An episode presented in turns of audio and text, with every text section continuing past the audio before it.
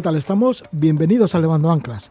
Cuando se acaba el fin de semana, nosotros nos vamos de aventuras y así os voy a presentar a nuestros invitados. Para empezar, tenemos una conexión con la aldea de Cuilapalayan, en el estado de Tamil Nadu. Allí le localizamos a Roberto Sastre. Lleva 10 meses en India. Salió de Madrid en marzo de 2019 con su perra Cocaí, ha ido en autostop con la perra y ha querido comprobar la cultura perruna en países como Irán y Pakistán. Una vez en la India, en el desierto del Tar, en Rajasthan, se le unió una cachorrita que le puso el nombre de Chai. Llegó la alarma sanitaria y el confinamiento de siete meses en India. Y ahora parece que Roberto puede moverse un poco más, vamos a hacer esa conexión y nos cuenta cómo le va con estas dos perras, con Cocaí y Chai, por la India. Luego estaremos con un imparable viajero de Zumaya como es José Lo Yarzábal. Se fue hacia Corea del Sur y a Japón, estuvo por allí durante tres meses, además lo hizo en su forma habitual de viajar, en autostop, dormía en la tienda de campaña y más tarde le invitó a un amigo suyo que vive en Nueva Zelanda a una boda. Se fue a la boda, pero apareció el COVID-19 y ha tenido que estar medio año confinado en las antípodas. Tiempo que ha aprovechado, entre otras cosas, para tener diversas experiencias con los nativos maorís. Luego estaremos con José Antonio Morán. Se atrevió a embarcarse por los ríos de las cuencas del Orinoco y Amazonas que delimitan la frontera entre Colombia, Venezuela y Brasil. Una zona bastante intocada porque ha sido mm, zona de conflictos entre la guerrilla y el ejército colombiano José Antonio ha escrito una crónica y esa crónica se recoge en el libro Del Orinoco al Amazonas. Esta noche pues, nos va a narrar el primer capítulo, lo que fue por el río Orinoco, y para otro programa de Levando Anclas, pues hablaremos cómo le fue por el río Amazonas. Y para terminar Levando Anclas, pues estaremos con Tony Espadas, que fue en el verano de 2020 a Etiopía. Fue uno de los primeros blancos en entrar en este país, con el tema de la pandemia, pues estuvo el país encerrado, Etiopía, durante cuatro meses. Bueno, pues allí entró Tony y nos hablará de cómo fue hacia los Suri, los Male, los Hammer, los Dasanek, muchas de estas etnias que tiene relación con ellas desde hace mucho tiempo y además tiene mucha amistad con ellas. Así que conoceremos al final cómo le fue a Tony Espadas por Etiopía, pero ahora estamos con Roberto Sastre en esta conexión que tenemos con la India.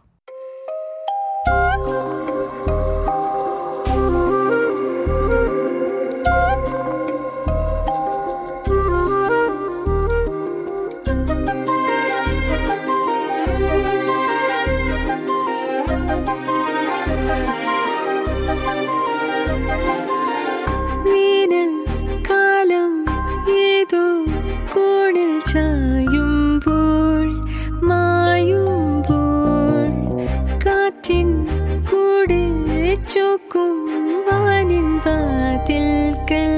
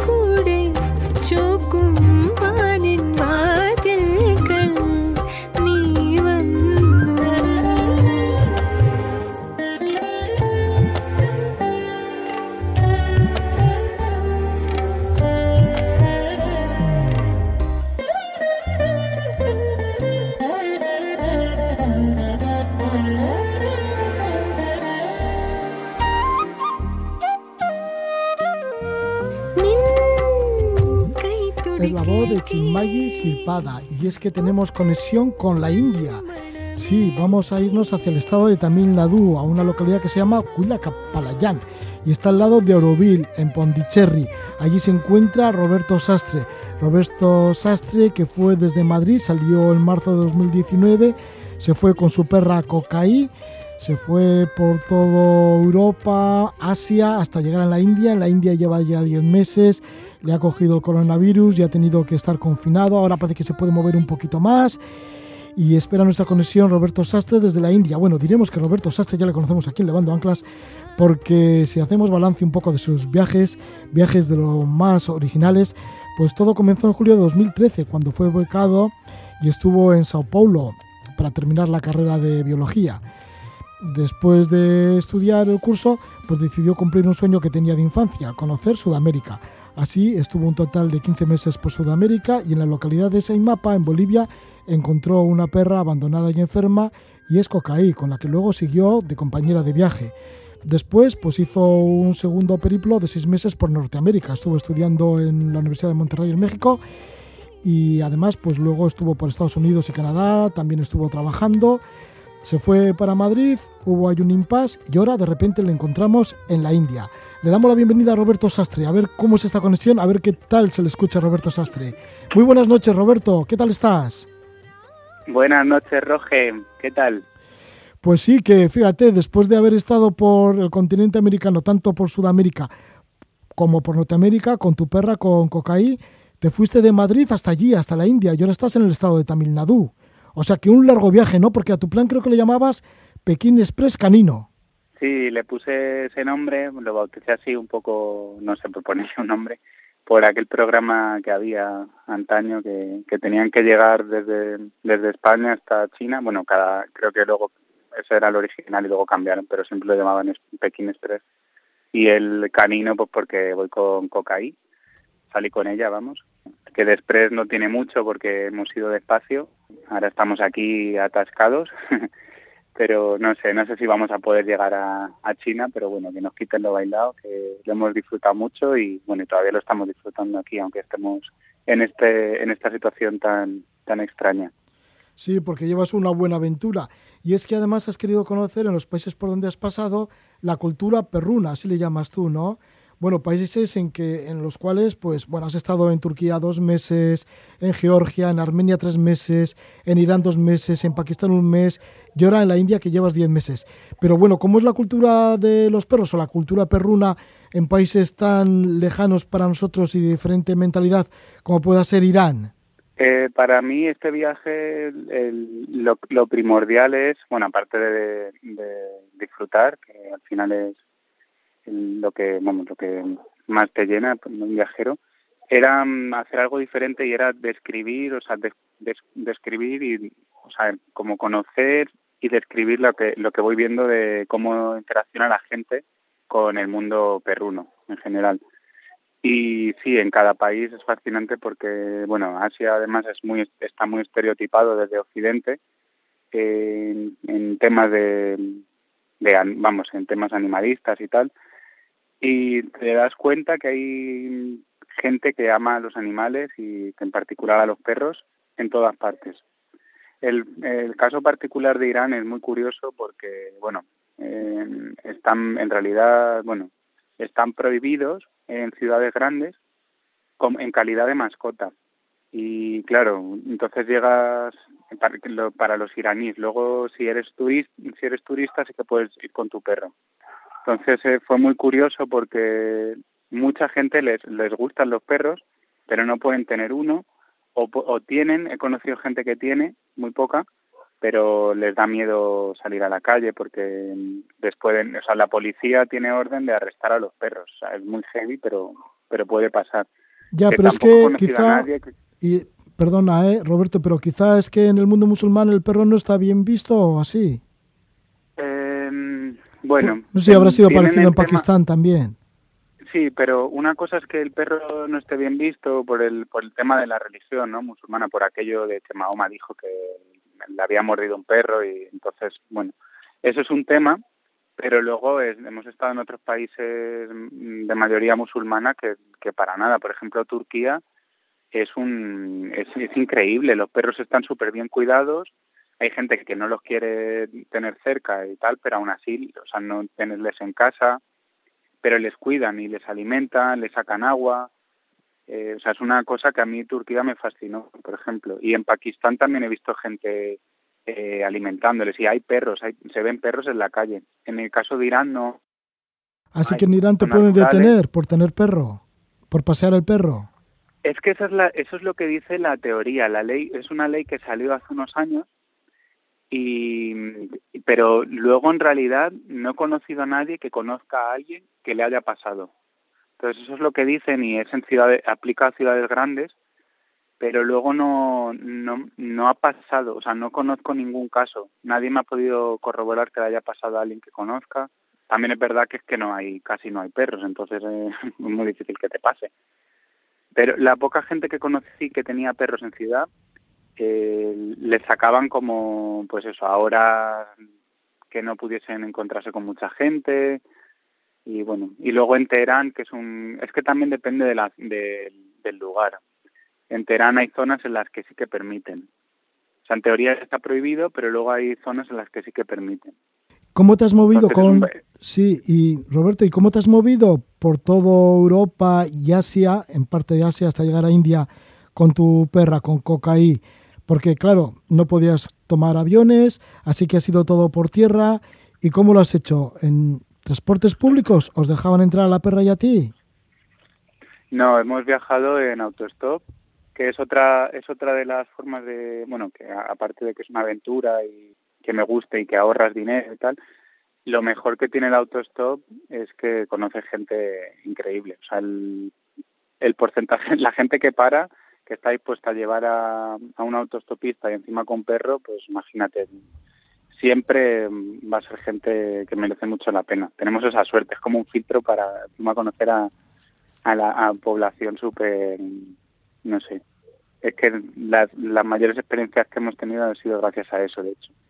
Y aparte, en transporte público, hay en sitios que hemos podido, casi no he cogido transporte público, pero porque cuesta. O sea, mm, hay veces que, que dices, joder, no, no me apetece nada ponerme en la carretera o hace mucho calor o, bueno, que estás cansado o no te encuentras bien pero es que pierdes, para mí es, supone mucha energía ir a una estación, preguntar o incluso no preguntar, intentar colarte, que luego te pueden pillar y echarte, meterte en problemas. Al final me quito de mm, lo mejor para mí es ponerme en la carretera, aunque a veces tarde más, y ya está, y a ver qué pasa. Y la verdad que funciona muy bien, me ha funcionado muy bien y es otra de las cosas por las que, vamos, que era parte del proyecto llegar en, llegar en autostop hasta India cogimos un par de trenes en, eh, en India, en Italia, porque es donde peor nos fue.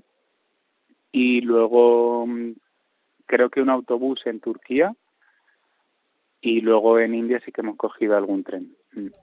¿Cómo te ha ido? Lo demás todo, todo en autostop. En autostop. ¿Y cómo te ha ido en Pakistán con, con Cocaí? ¿Cómo lo veían a la perra en Pakistán? jo, Pakistán es que es muy curioso también. Es tan poco turístico y, y encima eso, imagínate la cara que se les queda. En, zonas que casi no ven turistas y encima que te vean con un perro, pues se quedan alucinados. Y nada, muy bien. La población es un súper hospitalaria, al nivel de Irán. No sé si más, pero por ahí, por ahí. En, pues eso, de, vas de casa en casa. No sé en cuántas casas nos hemos quedado. En Irán las conté y fueron 47 en dos meses y en Pakistán también fueron muchas. Estuvimos un mes y también entramos en muchas casas y bueno, con policía también. No sé, todo el mundo te quiere ayudar, a veces es demasiado. Es como que quieres estar un poco a tu bola y es imposible. Pero bueno, que joder, no me, no me voy a quejar de eso, al revés.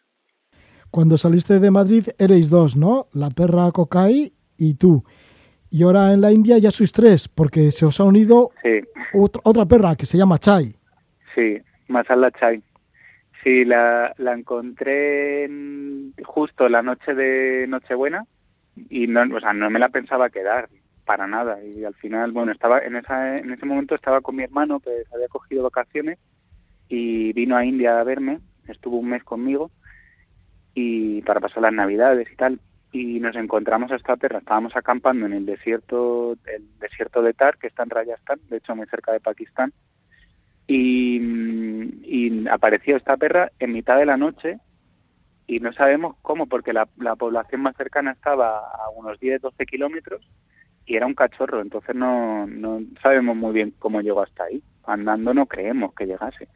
Entonces no sabemos, con la coña empezamos a decir que era un milagro de como el milagro de la Virgen María y tal. Y al final la, la llevamos a la siguiente al día siguiente la llevamos a la población más cercana pero no vimos a, a ningún a la, madre la madre potencial que pudiese estar por ahí entonces pues nos la, tuvimos que llevar y al final con la tontería pues aquí ya bueno ya no tontería ni nada, ya me la he quedado, claro. Ya es, ya es parte de la familia, es que no hay vuelta atrás. Bueno, de esto ya lo, la decisión la tomé hace tiempo, claro. Chay, entonces ha sido como una aparición, ¿no? El día de Nochebuena, fíjate qué curioso todo. Sí. ¿Y, y cómo es ahora que vais tres? Pues Cocaí, Chay y tú por India. Pues yo pensaba que, bueno, cuando me ha pasado un poco lo mismo que cuando encontré a Cocaí en Bolivia, que pensaba que no se podía viajar con un perro y vi que sí que era posible, bueno, no solo posible, sino que encima era increíble. Y ahora con Chai me pasó lo mismo, digo, como, bueno, vale, con un perro se puede, pero con dos, ¿cómo voy a viajar con dos? Y empecé a viajar, bueno, mi hermano se fue y tal, entonces se, se complicó un poco más porque era yo solo con las dos perras, pero vamos, que se puede. Mm, ya no sé, un tercero ya no creo, ya, no, ya no quiero adoptar más, Sí. pero con dos se puede, yendo solo. Pero y si- eso que esta está muy loca, porque Cocaí, con Coqui es muy fácil.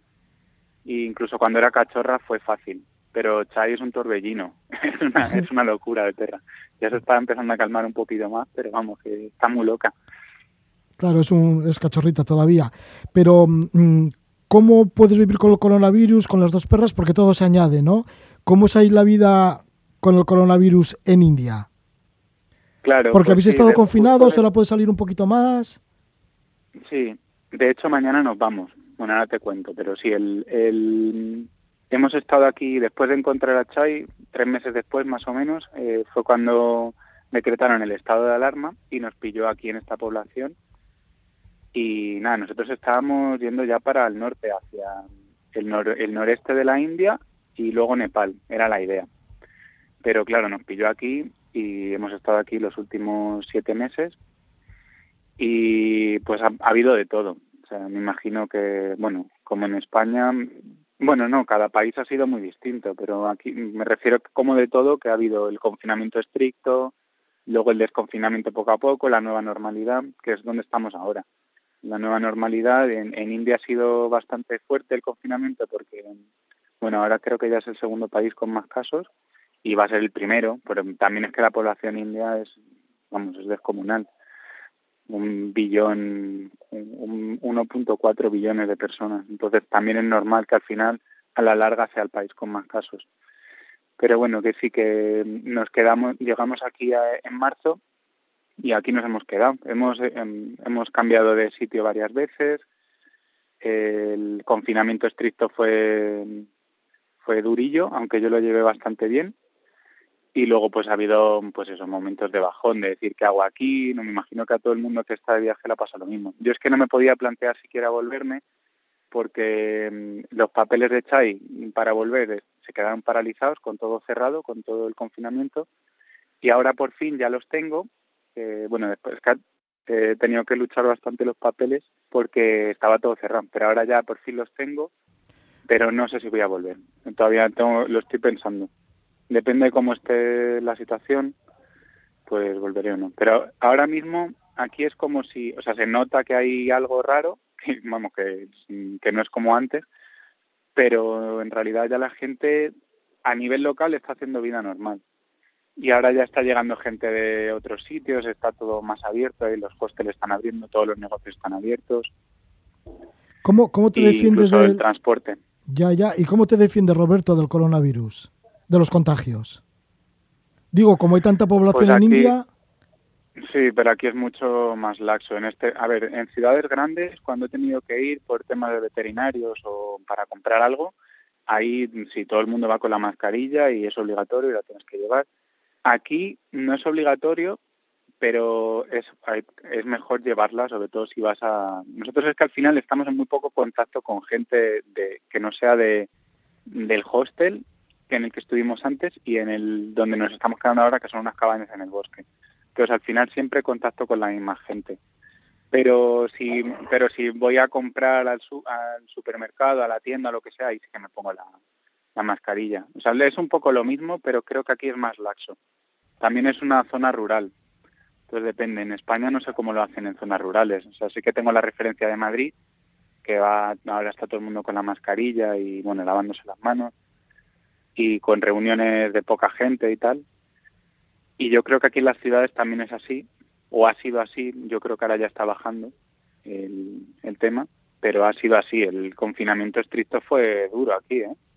Sí, sí. Sí, Roberto, ¿y tú en Todo dónde, cerrado. ya, en dónde lo viviste y cómo lo viviste? En, estábamos al principio, estaba, llegué aquí con, con una amiga de, de Taiwán, que estábamos viajando juntos, y cuando llegamos decretaron el estado, justo iban a decretar el estado de alarma, que nos lo dijeron que iba a pasar, y entonces alquilamos una casa entre varios viajeros que también habían llegado, que de hecho a ellos les habían echado de Kerala.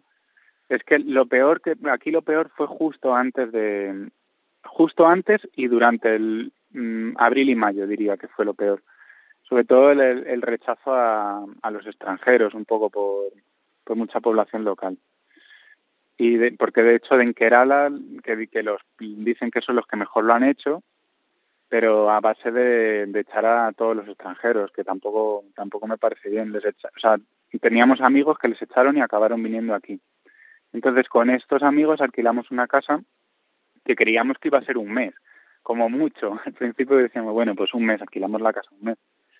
Y al final, bueno, se, convirtió en, se ha convertido en siete meses, pero no estuvimos ahí todo el tiempo porque tuvimos tuvimos una movida grande con, con el casero que nos estaban timando. Bueno, al final la policía se puso en nuestra parte, que tampoco te quiero aburrir con temas de, de, policía y burocráticos que hemos tenido aquí. Es que nos ha pasado de todo, la verdad, en, el confinamiento.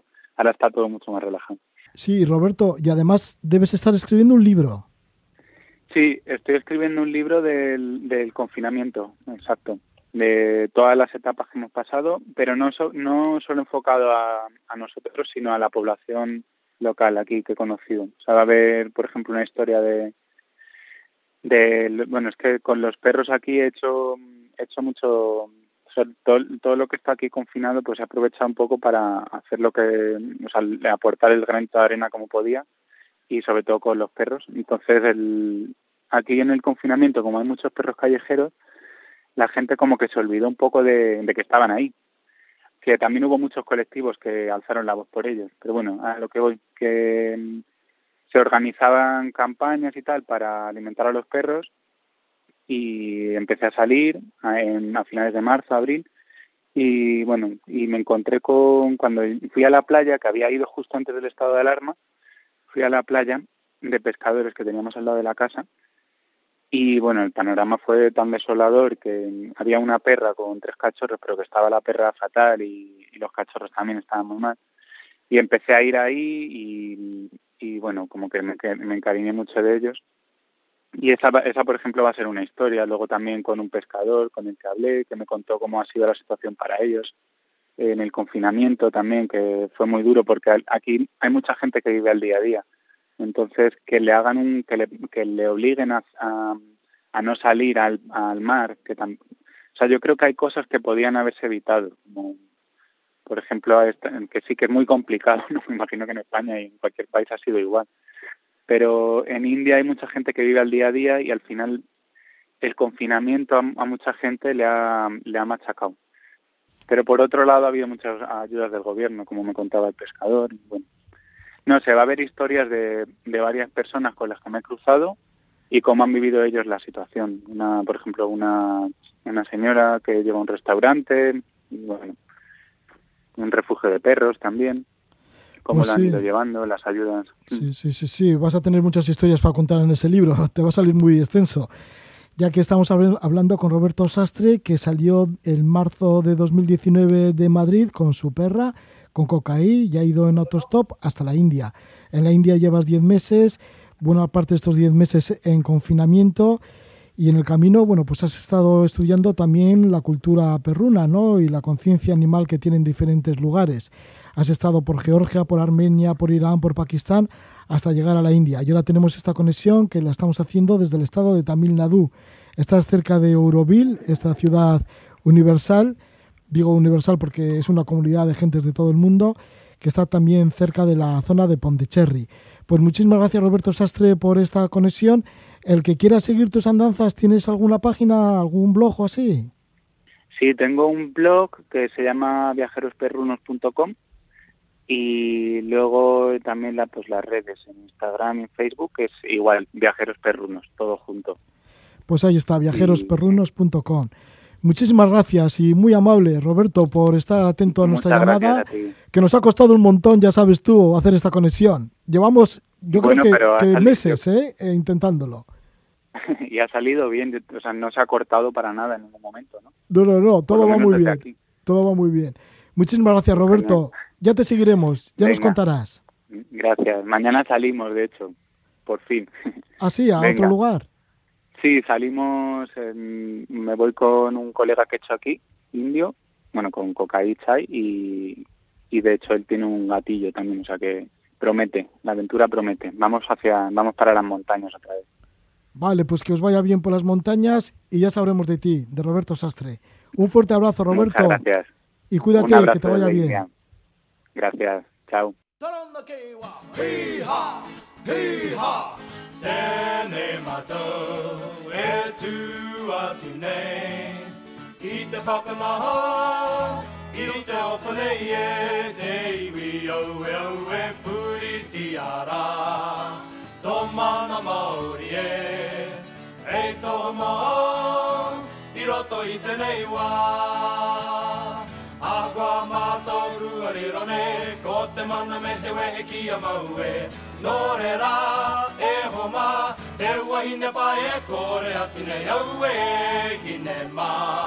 Es música tradicional maorí. De Nueva Zelanda llega nuestro invitado José Leo Yarzábal, en donde ha pasado seis meses. Creo que fue para la mitad, para tres meses, pero le tocó el confinamiento y se lo ha pasado el confinamiento en las antípodas.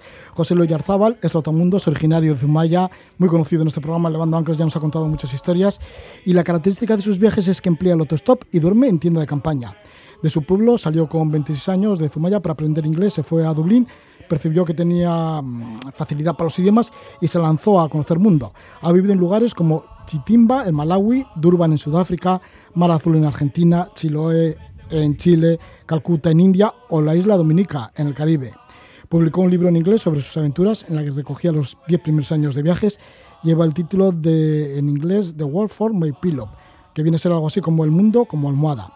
Los últimos viajes que nos ha narrado José Luis Yarzábal aquí en Levando Anclas fueron los cinco meses que pasó en las Antillas a partir de octubre de 2016. Luego también nos narró los seis meses que pasó en Australia, cruzando el desierto y dando casi una vuelta a la gran isla australiana. También estuvo en Timor Oriental y ahora nos va a relatar su último periplo que le ha llevado por Corea del Sur, Japón y Nueva Zelanda. Le damos la bienvenida a José Luis Yarzábal. Gabón, José Lu. Caixo Gabón. Bueno, qué raro verte por aquí, pero bueno, ya has vuelto de nuevo, que vienes eso, Sí, sí. cada ya. cierto tiempo, cada mucho tiempo. Sí, normalmente en verano vengo, pero este, este verano he tardado un poco más por lo que comentabas, por el coronavirus y porque me quedé ahí un poquito atascado en Nueva Zelanda. Sí, porque ibas a una boda de un amigo en Nueva Zelanda. Sí, esa es la razón principal por la que fui. Eh, siempre quise ir a Nueva Zelanda, es un país que, que me atrajo siempre. eh, y nada, surgió esta oportunidad, me llamó, me llamó un amigo, me dijo que se casaba allí en Wellington y que estaba invitado. Y dije, bueno, pues ya está, ahí vamos.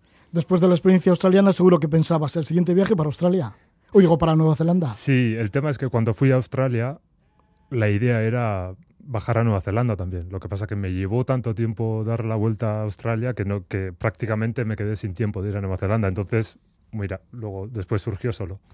Es curioso porque antes de irte hacia Nueva Zelanda intentaste irte a Kirguistán, pero te sucedió algo que te tuvieron retenido y nunca llegaste a Kirguistán. Sí, la verdad que, bueno, llegué en acuerdo con, con el hotel para el que trabajaba y dije, bueno, eh, este año, por el, por el año pasado, en junio pasado, eh, decidí, tomé la decisión de irme de viaje un año entero, ¿Qué trabajas en un hotel en Zumaya o así? en Donosti, Ah, en normalmente. Donosti. Y, y nada, y lo preparé todo, lo dejé todo atado para irme un año. Y quería empezar por Kirguistán y por los Istán, que se llaman los países de los Istán. O sea que te lo tomaste en serio, todo un año por delante. Sí, sí, sí, sí. O sea, la idea era irme para un año. Y, y nada, me parece que a los 10 días estaba de vuelta en casa. Sí. Sí. ¿Qué sucedió? Porque parece que una escala fue un tanto turbulenta. Sí, sí, la verdad es que tenía que ir de Burdeos a Moscú y de Moscú a, a Bishkek, que es la capital de Kirguistán, y nada, en Moscú se les metió en la cabeza eh, se le metió en la cabeza a la policía que necesitaba un visado de tránsito. Y yo les dije que no, que realmente yo no iba a entrar en su país, que yo lo único que quería era coger otro vuelo ahí en, el aeropuerto de Moscú. Y ellos RQR que no, que no, que no puede ser, que necesitas un visado, que necesitas un visado. Y así estuvimos como una hora discutiendo hasta que yo creo que se cansaron de mí, me hicieron, me sentaron en un banco y nada, ahí estuve senta- sentadito en un banco, en una silla de, de hierro, 40 horas. 40 horas sin poderte tumbar ni dormir. Nada, pasé y de esas 40, eh, dentro de esas 40 horas eh, pasaron dos noches y yo pasé 40 horas, incluyendo dos noches, sentado en una silla sin que nadie me hiciera caso, intentaba hablar con la gente, eh, nadie hablaba inglés de repente.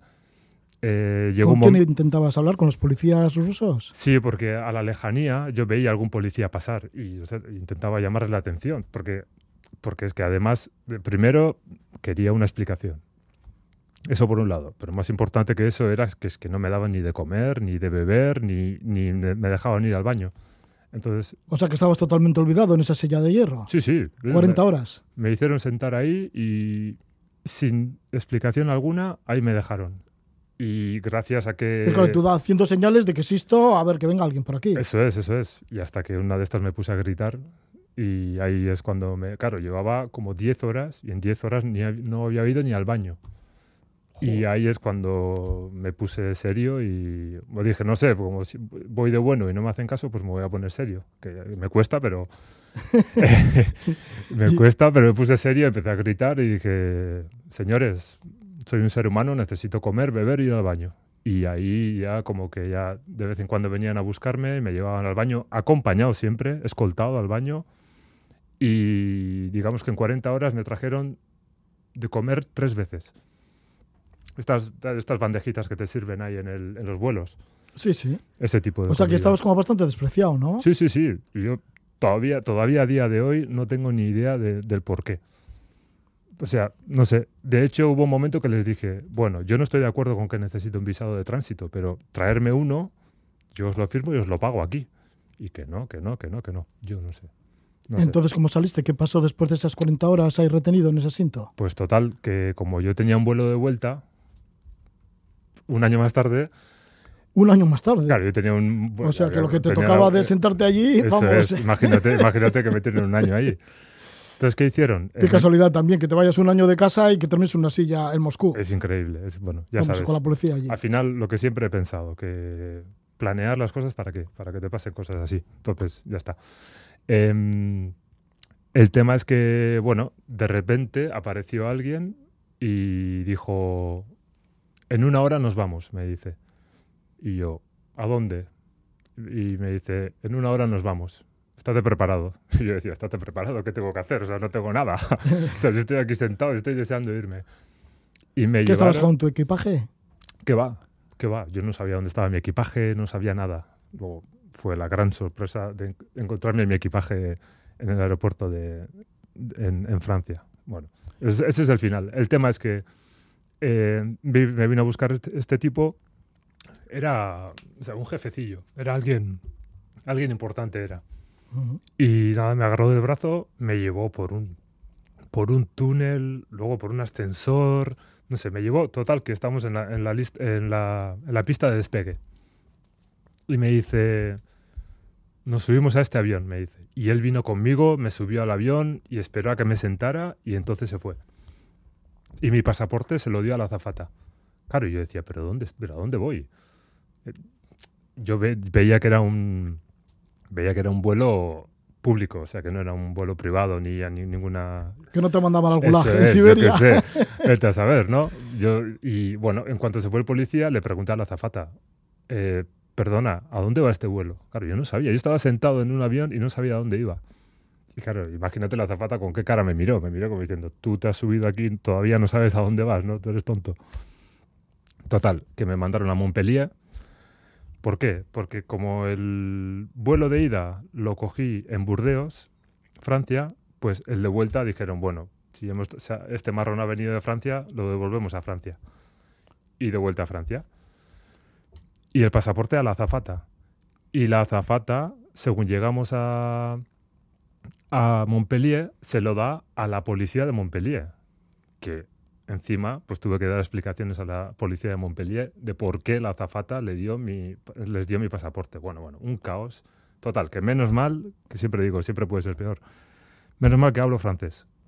Que si no, ¿cómo le explicas tú, si no hablas francés, a la policía francesa, que obviamente ahí nadie hablaba inglés, todo lo que te ha pasado? Pero encima sin hacer nada.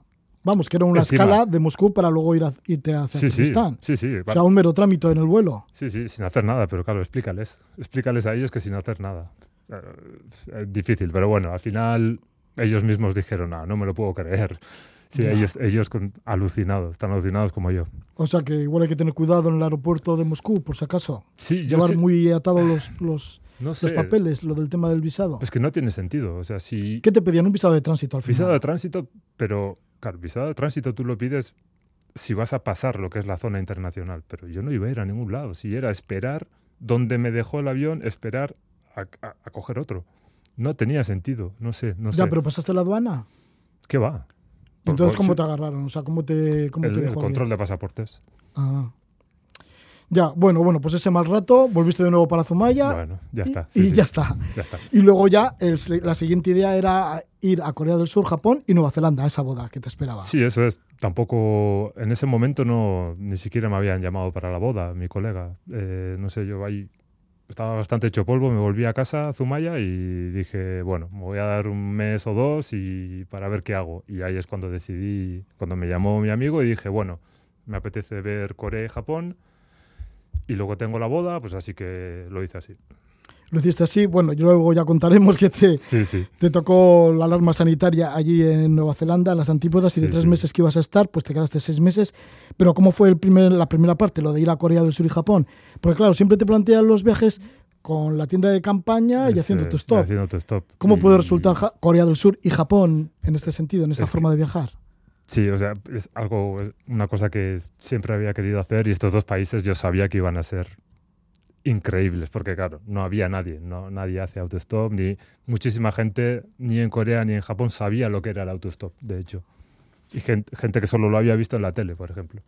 Y entonces tú te pones a hacer dedo y ¿qué sucede? Entonces nada. ¿Que te miran como algo raro y, o que, claro, como algo curioso? La gente pasaba con el coche y se quedaba ojos abiertos mirándome, mirándome, mirándome, hasta que desaparecían. Y luego al rato se daban cuenta, eh, que igual necesita ayuda, igual necesita que le lleve a algún lado. Volvían y me hacían subir al coche. Y lo primero, subir al coche, primera cosa, selfie. Tata, selfie, en el momento lo, eh, lo, lo colgaban en las redes sociales y ya está, ya era, era el, el acontecimiento del año para ellos. Bueno, es que tú eres muy llamativo, eres alto, Aparte, ahora estás muy moreno, aparte. te ha pegado aparte. mucho el sol. Sí, sí.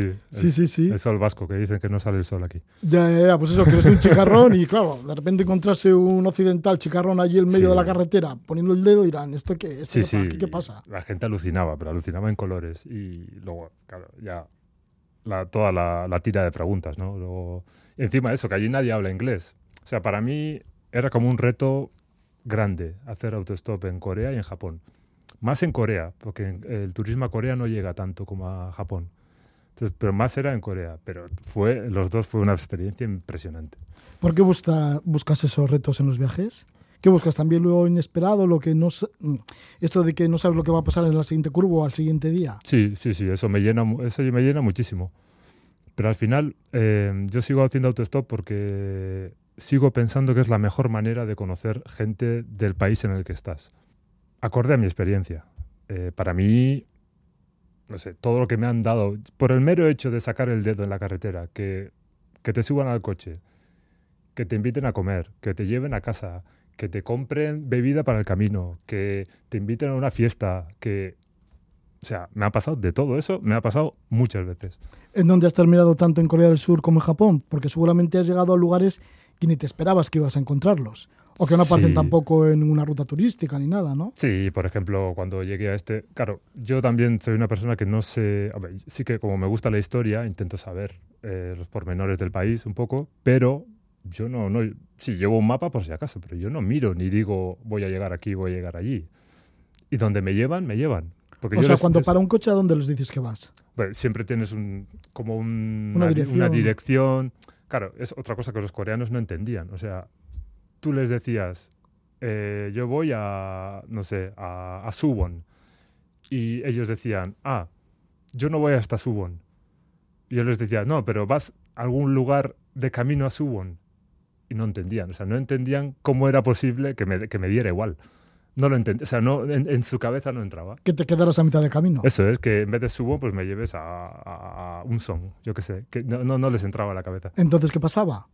Nada, pues había un montón de malentendidos y yo decía, va, no te preocupes. Y yo sabía que, iban a, que alguien iba a parar tarde o temprano, entonces yo les dejaba ir, "Ya, es igual. Vete, vete, no te preocupes, que algún otro ya, ya vendrá y ya parará. Así que te iban parando. Sí, sí, sí, sí, me han parado un montón, un montón. O sea, yo, era como el reto, ¿no? De decir, ostras, tengo que hacer autostop en Corea y en Japón. Pero sobre todo en Corea tenía ganas. Tengo que hacer autostop y ver a ver qué pasa, ¿no? Y, y para luego poder contarlo, ¿no? ¿Qué ha sido mejor Corea que Japón en el, en el autostop?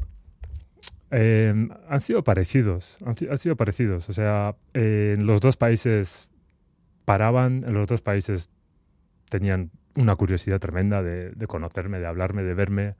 Pero no, no diría que uno ha sido mejor que el otro. No, han sido los dos muy buenos, muy bien, muy buenas experiencias. José Luis, ¿en dónde has terminado? ¿En algunos sitios que hayas terminado? Puh, he terminado, mira, terminé durmiendo en un...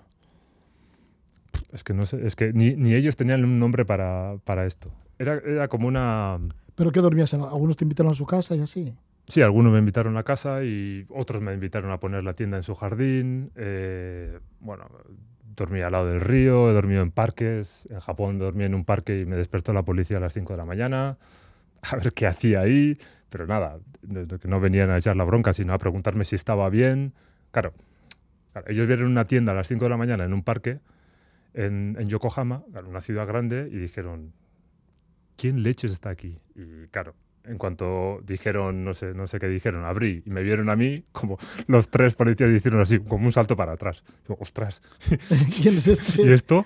Y, y nada, me pidieron el pasaporte, me tomaron nota y nada, eh, me dijeron a ver si quería una manta y si estaba bien y que por qué estaba. Y les expliqué un poco lo que estaba haciendo y nada, bien, bien, bien. Parece ser que en Corea del Sur, por esto de que conocen muy bien lo que es el autostop, la policía también te paró porque no sabía lo que estabas haciendo allí en la carretera. Sí, ah, según ellos, estaba haciendo autostop en una zona prohibida. Todo eso lo supe a posteriori. Ellos llegaron, a, pararon el coche al lado mío y me dijeron, para adentro. Y yo, bueno, pues para adentro, a ver dónde acabamos.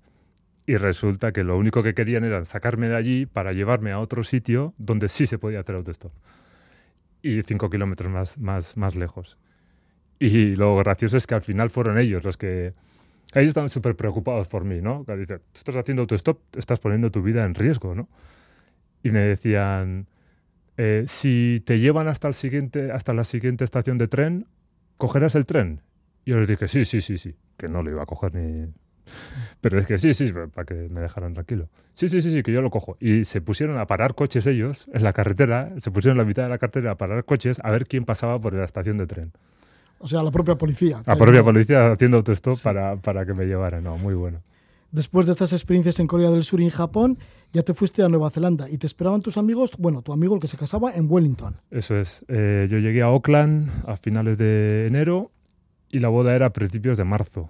Entonces, bueno, me hice un mini planning que, como siempre, como siempre me pasa, tampoco, tampoco se cumplió, pero sí, hice autostop. Quería pasar por Wellington a verle antes de la boda, porque sabía que en la boda iba a ser imposible estar con él, porque éramos como 80 invitados y era un montón de gente. O sea, que llegas desde Zumaya a Nueva Zelanda y luego resulta que va a ser imposible estar con tu amigo.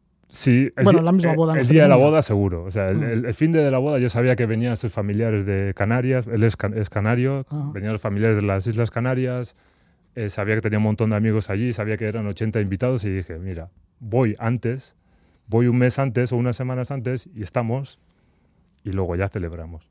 Entonces, eh, así fue. Y entonces antes, pues eso, recorriste Nueva Zelanda y ¿cómo fue, cómo fue esos primeros paseos por Nueva Zelanda en autostop? Nada, muy bien. ¿Te muy fuiste bien. haciendo el país?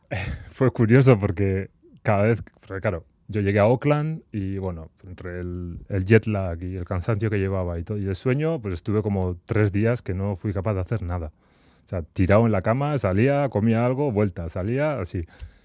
Y dije, bueno, tengo que elegir dentro de lo que es la isla norte, ¿por dónde empiezo? ¿Por el norte o por el sur? Y digo, bueno, por el norte. Total, que me pongo a hacer autostop y me paran dos chicas que a día de hoy somos súper amigos, muy amigos. Me paran dos chicas y me dicen, bueno, nosotros vamos al sur, si quieres venir con nosotras. ¿Oh? ¿Y cómo así? Sí, sí, vamos a pasar el fin de semana en, en. ¿Oh? Vete con nosotras. Pues vale. Y ahí que fui. Y ahí pasamos tres días juntos súper bien. Eso, o sea, ya te digo que a día de hoy somos súper amigos. Ya qué conexión, ¿no? Sí, sí, eh, esa es otra de las cosas que me gusta del tema de- del autostop, ¿no? Que en cinco minutos, buah, puede- es que te pueden llegar a contar cosas, te puede, puede, puede llegar a surgir una relación increíble. Pero eso es cosa de los, en este caso, neozelandeses, neozelandesas, de que, bueno, pues la gente sea tan abierta, que te invite a ir contigo a donde van a pasar el fin de semana y demás. Sí, no, no, eso me ha pasado en todos lados. Eso me ha pasado desde Sudamérica a, Europa, a Asia y a Oceanía. Eso me ha pasado siempre. La gente, no sé, eh, es como... Sí, no sé, es, es como un código ahí eh, que no se ve. No sé, es, es algo ahí, es, es difícil de explicar porque es un, es un feeling, es una sensación. ¿Cómo te fue en aquel fin de semana? No, ese fin de semana súper bien. Eh, fuimos a la playa, a ver la puesta de sol, para aquí, para ahí, me llevaron a todos lados. Sí, sí, sí. Y de hecho, luego, antes de venir, volví a quedar con ella. Bueno, estando, después del confinamiento, estando yo en New Plymouth, vinieron a verme. Vinieron a visitarme tres días. Y luego, antes de irme, fui yo a visitarles a casa de ellas. Sí, sí. ¿Cómo fue el confinamiento que te tocó allí en Nueva Zelanda? Confinamiento fue bien porque la situación no era tan, tan mala como aquí, por, por, compararlo con, con algo, ¿no? Digamos que, bueno, yo, yo cuando supe que nos iban a confinar cuatro semanas, em, yo estaba en un sitio que no me gustaba, que no, no me sentía bien, era un hostel, no, no me gustaban los dueños, el ambiente no, no, no era el mejor, entonces tomé una decisión. Un día antes agarré y dije, me voy a New Plymouth. Y New Plymouth estaba a 300 kilómetros de donde estaba yo. Y dije, lo voy a hacer en autostop. Eh, era súper difícil porque la, gente, la gente estaba ya bastante... Ya le habían comido mucho el coco con el tema de- del coronavirus. Todavía no había apenas casos allí, pero la gente ya estaba con mucho miedo y tal. Yo ya, pero ¿quién puede coger a alguien en autostop que se marche de, Claro. de un lugar a otro que estabas a 300 kilómetros Claro, de tu destino? ¿no? Y un día antes del confinamiento. Y un día ¿no? antes del confinamiento. Eh, claro, ese fue otro, otro reto más, ¿no? Eh, y dije, si no llego en un día, llego en dos o en tres, ya llegaré. Y tú, llegué perfectamente. Llegué más rápido que nunca, de hecho. O sea, diez horas creo que tardé. ¿Quién te paró? Me pararon cinco coches, eh, de todo. Me paró un carpintero, me paró una familia maorí, me paró una eh, asesora legal, me paró y un tipo, el último, que no iba, que no iba a mi destino, iba para otro lado. Pero claro, le empecé a contar historias y el tipo estaba boquiabierto escuchándome que me dijo, ¿sabes qué? Que te voy a llevar. Y se desvió 200 kilómetros, él iba para otro lado, a casa de su hermana, a pasar el confinamiento, y se, se desvió 200 kilómetros para llevarme a mí a New Plymouth. ¿Y, cómo, ¿Y cómo fue tu confinamiento? ¿En dónde paraste? Eh, paré en un hostel allí en, en New Plymouth y súper bien porque el primero que no teníamos, eh, a ver, el confinamiento era bastante light, bastante flexible.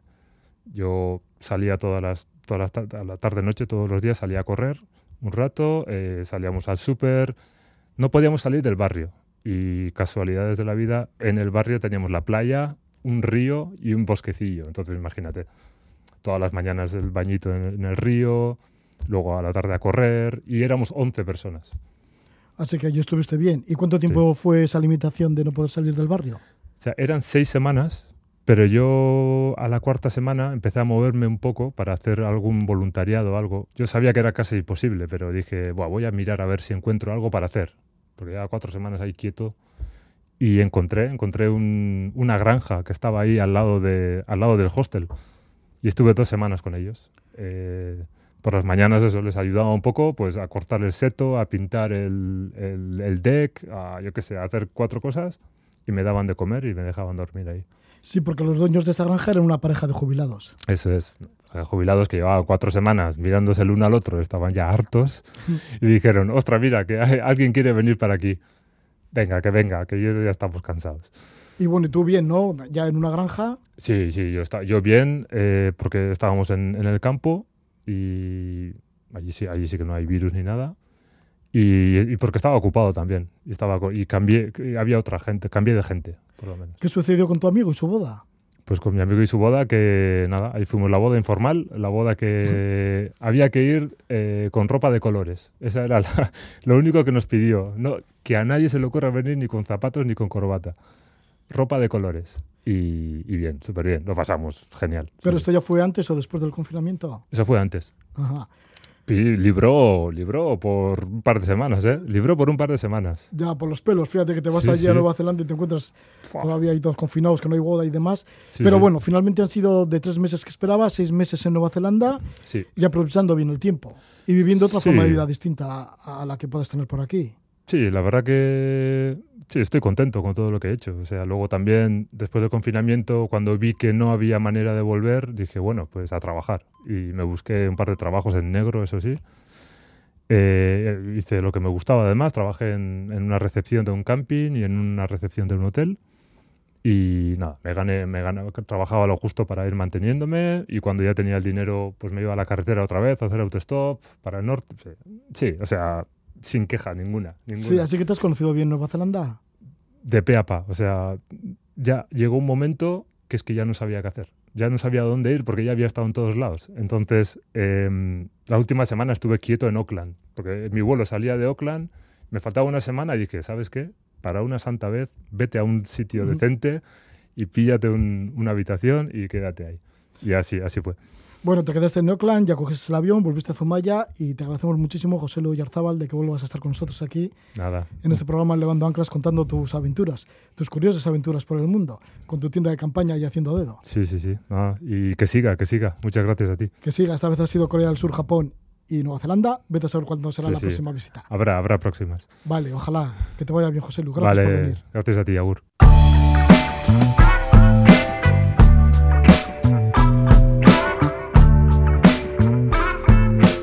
Hemos tenido la suerte de que nos visite una vez más José Luis Yarzábal. Nos ha hablado de sus experiencias tanto en Japón, Corea del Sur, como en Nueva Zelanda. Y esa relación también que ha tenido con las gentes del lugar, entre ellos los maorís. Ahora despedimos la primera hora de Levando Anclas con lo nuevo del grupo de Estados Unidos de Alabama, Drive by Trackers. El disco lleva el título de No OK y elegimos la canción Se Island Lonely. Luego volvemos con más aventuras. Os esperamos después de las noticias de las 11 de la noche.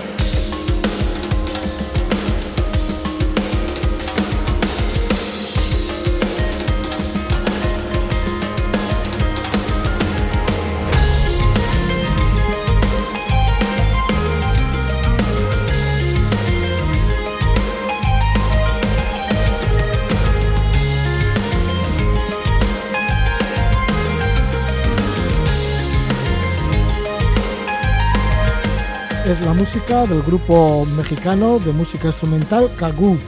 Con esto abrimos la segunda hora de Levando Anclas. Aquí nos escucháis en la sintonía de Radio Euskadi y a partir de este momento pues seguimos con nuestras aventuras. Así, el primer invitado de esta segunda hora va a ser José Antonio Morán Varela. Nos va a hablar de un libro que ha publicado con el título del Orinoco al Amazonas. Y es que ha navegado por los ríos Orinoco y Amazonas. Esto le ha supuesto conocer zonas bastante intocadas, ya que una buena parte ha sido por Colombia. Antes, en la parte colombiana, en la zona actuaba la guerrilla y él fue un año después de la firma de paz del año 2016 y decide conocer este lugar y tener relación con diversas comunidades nativas. Nos habla de cómo, de qué le pasó ahí en el Orinoco. Esto va a ser una primera parte porque luego, mm, como es tan emocionante todo lo que le ha pasado, pues tendremos una segunda parte que nos hablará ya del río Amazonas. Pero esta vez, esta noche, hablaremos de las aventuras de José Antonio Morán por el río Orinoco. Y luego estaremos con Tony Espadas. Se fue en el verano de 2020 a Etiopía. Ha sido de los pocos blancos que entraron eh, después de que estuviera el país eh, cerrado durante cuatro meses. Y él es que tenía allí una oficina, tiene una oficina de turismo en Addis Abeba y quería conocer la situación de sus compañeros de trabajo y guías en el país. Una vez que estuvo en Etiopía, pues también fue a ver lo que sucedía con algunos de los lugares en el que él suele viajar y llevar a turistas, y así estuvo con diferentes etnias como los Urig, los Male, los Hammer. De todo esto nos hablará Tony Espadas, de esta visión que tiene sobre Etiopía. Además, una Etiopía inédita sin turistas, que es la que ha visitado en el verano de 2020. Pero ahora estamos con José Antonio Morán, que nos habla de su recorrido, de su navegación por el Orinoco.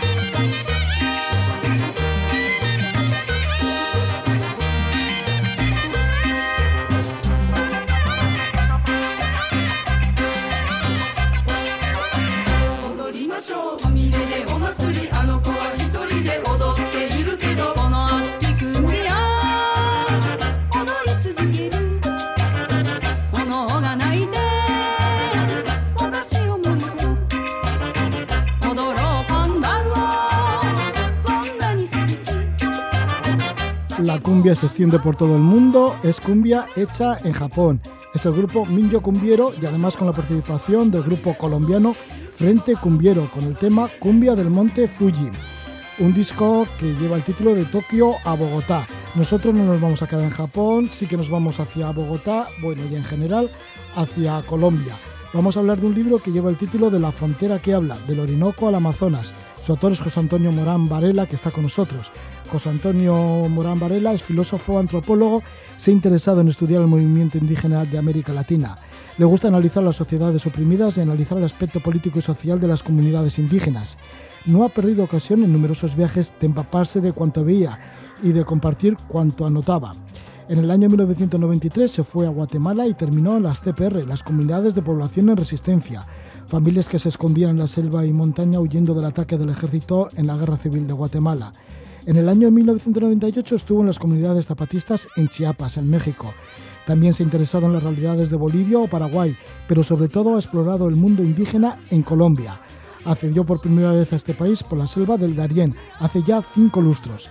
Se entusiasmó tanto que le, han que le ha dedicado múltiples estancias de estudios a este país, a Colombia. Como resultado, pues sale este libro, La frontera que habla del Orinoco al Amazonas. Se trata de una navegación por los ríos Orinoco, Negro y Amazonas realizado en el año 2017. Mezcla en el libro la gran aventura de adentrarse por territorios de los que apenas hay crónicas, con datos históricos, con personajes que han dejado huella en esa geografía tan selvática y salvaje. Compartimos este libro con su autor, con José Antonio Morán Varela. Le damos la bienvenida. Muy buenas noches, José Antonio. Muy buenas noches, Roge. Te agradecemos muchísimo que estés por aquí, que sé que estás pasando unos días de vacaciones con amigos en, en Vitoria-Gasteiz. Tú eres natural de León, Así Aunque es. sí, por cierto, viviste también tu infancia en el País Vasco. Un tiempo viví en el País Vasco, sí, viví en Amurrio y en Hernani. En Hernani, pero vives en los últimos años en Marbella. Ahora mismo vivo en Marbella porque trabajo allí como profesor, soy profesor de filosofía y, y me pagan por eso, así que me gano allí la vida. Igual te fuiste con tu compañera Silvia, que también será profesora allí, digo, ¿eh? Correcto, sí, es una profesora de matemáticas. Sí, porque uno de los personajes de tu libro es Silvia, que te acompaña en este viaje. Claro. Un viaje, pues eso, que muy atrevido, ¿eh? Sí, ciertamente, sí. O sea, que hay que ser valeroso para meterte en una zona de Colombia en la cual anteriormente había estado varios grupos guerrilleros, bueno, narcotraficantes, pero gracias a la firma de paz se abrió un poquito el ámbito, las FARC desaparecían más o menos de allí y ya os atrevisteis a adentraros por el río Orinoco. Sí, así es, así es. Yo he estado muchas veces en Colombia y he intentado muchas veces introducirme en lo que técnicamente se llama la geografía de sangre, ¿no? Ya, ya sabemos todo lo que ha pasado en Colombia y me he situado muchas veces en cabeceras de ríos y he preguntado eh, a los lancheros, a ver, ¿hay problemas o no? Y normalmente ha habido problemas. Y esta es la primera vez en la que eh, hemos llegado a una cabecera de un río y nos hemos podido introducir por el río Orinoco. Hemos ido remontando. Eh, hemos conseguido después atravesar a través de una trocha, bueno, un tanto complicada y tal, y llegar al Río Negro y descender por el Amazonas. Y el resumen ese es el, el- viaje, sí. Sí, te atreves con Colombia y te atreves por esa geografía de sangre que dices. Y quizás sea porque ya hace mucho tiempo, ya decíamos, hace va- varios lustros, estuviste por primera vez en Colombia y te adentraste por la selva del Darién, por el tapón del Darién, que es esa frontera entre Panamá y Colombia en la cual nadie se adentra, pero tú sí. Ciertamente, sí. Es, es una. Creo que es lo más complicado que he hecho en mi vida, adentrarme en el Darién. Eh, lo hice porque venía de, de- de las CPR, como acabas de decir, era una zona que estaba, estaba en guerra, entonces entre que uno viene envalentonado de... O sea, que venías de Colombia, uy, venía perdona, de, Guatemala, Guatemala, te fuiste ya por Centroamérica hasta Panamá. Efectivamente, y además se debe a otra circunstancia que me había enamorado y entonces sí. uno tiene más fuerza y con la chica con la que eh, atravesé, ella, ella necesitaba ir a, a Perú y yo necesitaba ir a Venezuela y entonces decimos, bueno, pues vamos por tierra atravesando toda Centroamérica hasta Colombia. Nos lo pensamos así, no nos lo pensamos dos veces y nos metimos en el Darién eh, y comenzamos a caminar de comunidad en comunidad en la que hay indios cuna y, y bueno, eh, era complicado en realidad, porque lo más, lo más complicado es que te puedes perder, o sea, eh, era bastante difícil. Pero en la zona panameña, bueno, el, problema principal era que te podías perder, o que te podía venir, hemos visto pues animales, lo típico, la serpiente, que tienes que pasar un río y, vienes por una senda y no sabes dónde aparece al otro lado del río. Pero lo más complicado vino en, Colombia, cuando pensamos que ya la cosa empezaba a funcionar bien, pero allí llegamos a un parque natural que hay que se llama el de los Catíos, después de, caminar cinco o seis días. Y resulta que nos encontramos con un guardián que había que estaba prácticamente abandonado del gobierno y estaba viviendo a base de matar animales. Eh, no había otra forma de llegar allí porque por ahí estaban metidos los, los, narcos, los, los paramilitares, los distintos grupos guerrilleros, y en fin, y salimos de casualidad allí, de allí y, y acabamos, nos acabaron sacando unos que tenían unas vacas y tal, y llegamos a, la, a Turbo. Y a partir de ahí, ya con mil peripecias y tal, conseguimos llegar a Cartagena de Indias, o sea que el, el- el contraste fue brutal. Sí, bueno, claro, ya en pleno Caribe, ¿no? Siempre en el Caribe. Sí, la alegría después de haber salido de la selva y de haber salido de un lugar que era todo un laberinto. Era un laberinto, sí. Esto era en enero del año 1994. 93, sí. Ah, o 93. Sí. ¿Y no se advirtió nadie de que no podíais ir por la selva del Darién? Eh, Digo, eh, porque fíjate los viajeros que han pasado en este programa en Levando Anclas, que recorren América, igual Sí. algunos vienen desde Alaska y cuando llegan a Centroamérica para pasar de Panamá a- ya a Sudamérica, el istmo ese, dicen, nada, tenemos que coger un barco o un avión o algo, porque nadie se atreve a pasarlo Cierto, a pie. cuando, lo que pasa es que cuando estás decidido no preguntas, porque si te preguntas te dicen que no. Ya. De hecho, tuvimos que ir a un- al último control que había, un cuartel militar que había de los, de los panameños, y me acuerdo que a la entrada de- de- del cuartel tenía un gran cartel que decía, eh, la selva somos nosotros. Y dijeron, no se metan ustedes allá, allá ustedes, no sé qué. ¿para qué?". Decimos, bueno, vale, sí, sí, ya sabemos que es cosa nuestra y, nos metimos. Eh, yo después he conocido a gente a los que les he aconsejado que no se metan que no se metan. Y ahora, ahora concretamente sé que es una ruta utilizada por mafias para pasar a gente de países remotos completamente, como desde Sri Lanka o así, que incluso a cubanos que llegan a, a países como Paraguay o Uruguay, que, que en algunos no les, no les, no les eh, obligan a tener un visado y a partir de ahí empiezan a caminar y ninguno sabe dónde se meten. Están muriendo gente ahí que pasan eh, a gente clandestina por ahí, sí. José Antonio, y finalmente tu amiga llegó a Perú y Sí. llegaste a Venezuela. Afortunadamente. bueno, así que todo salió bien.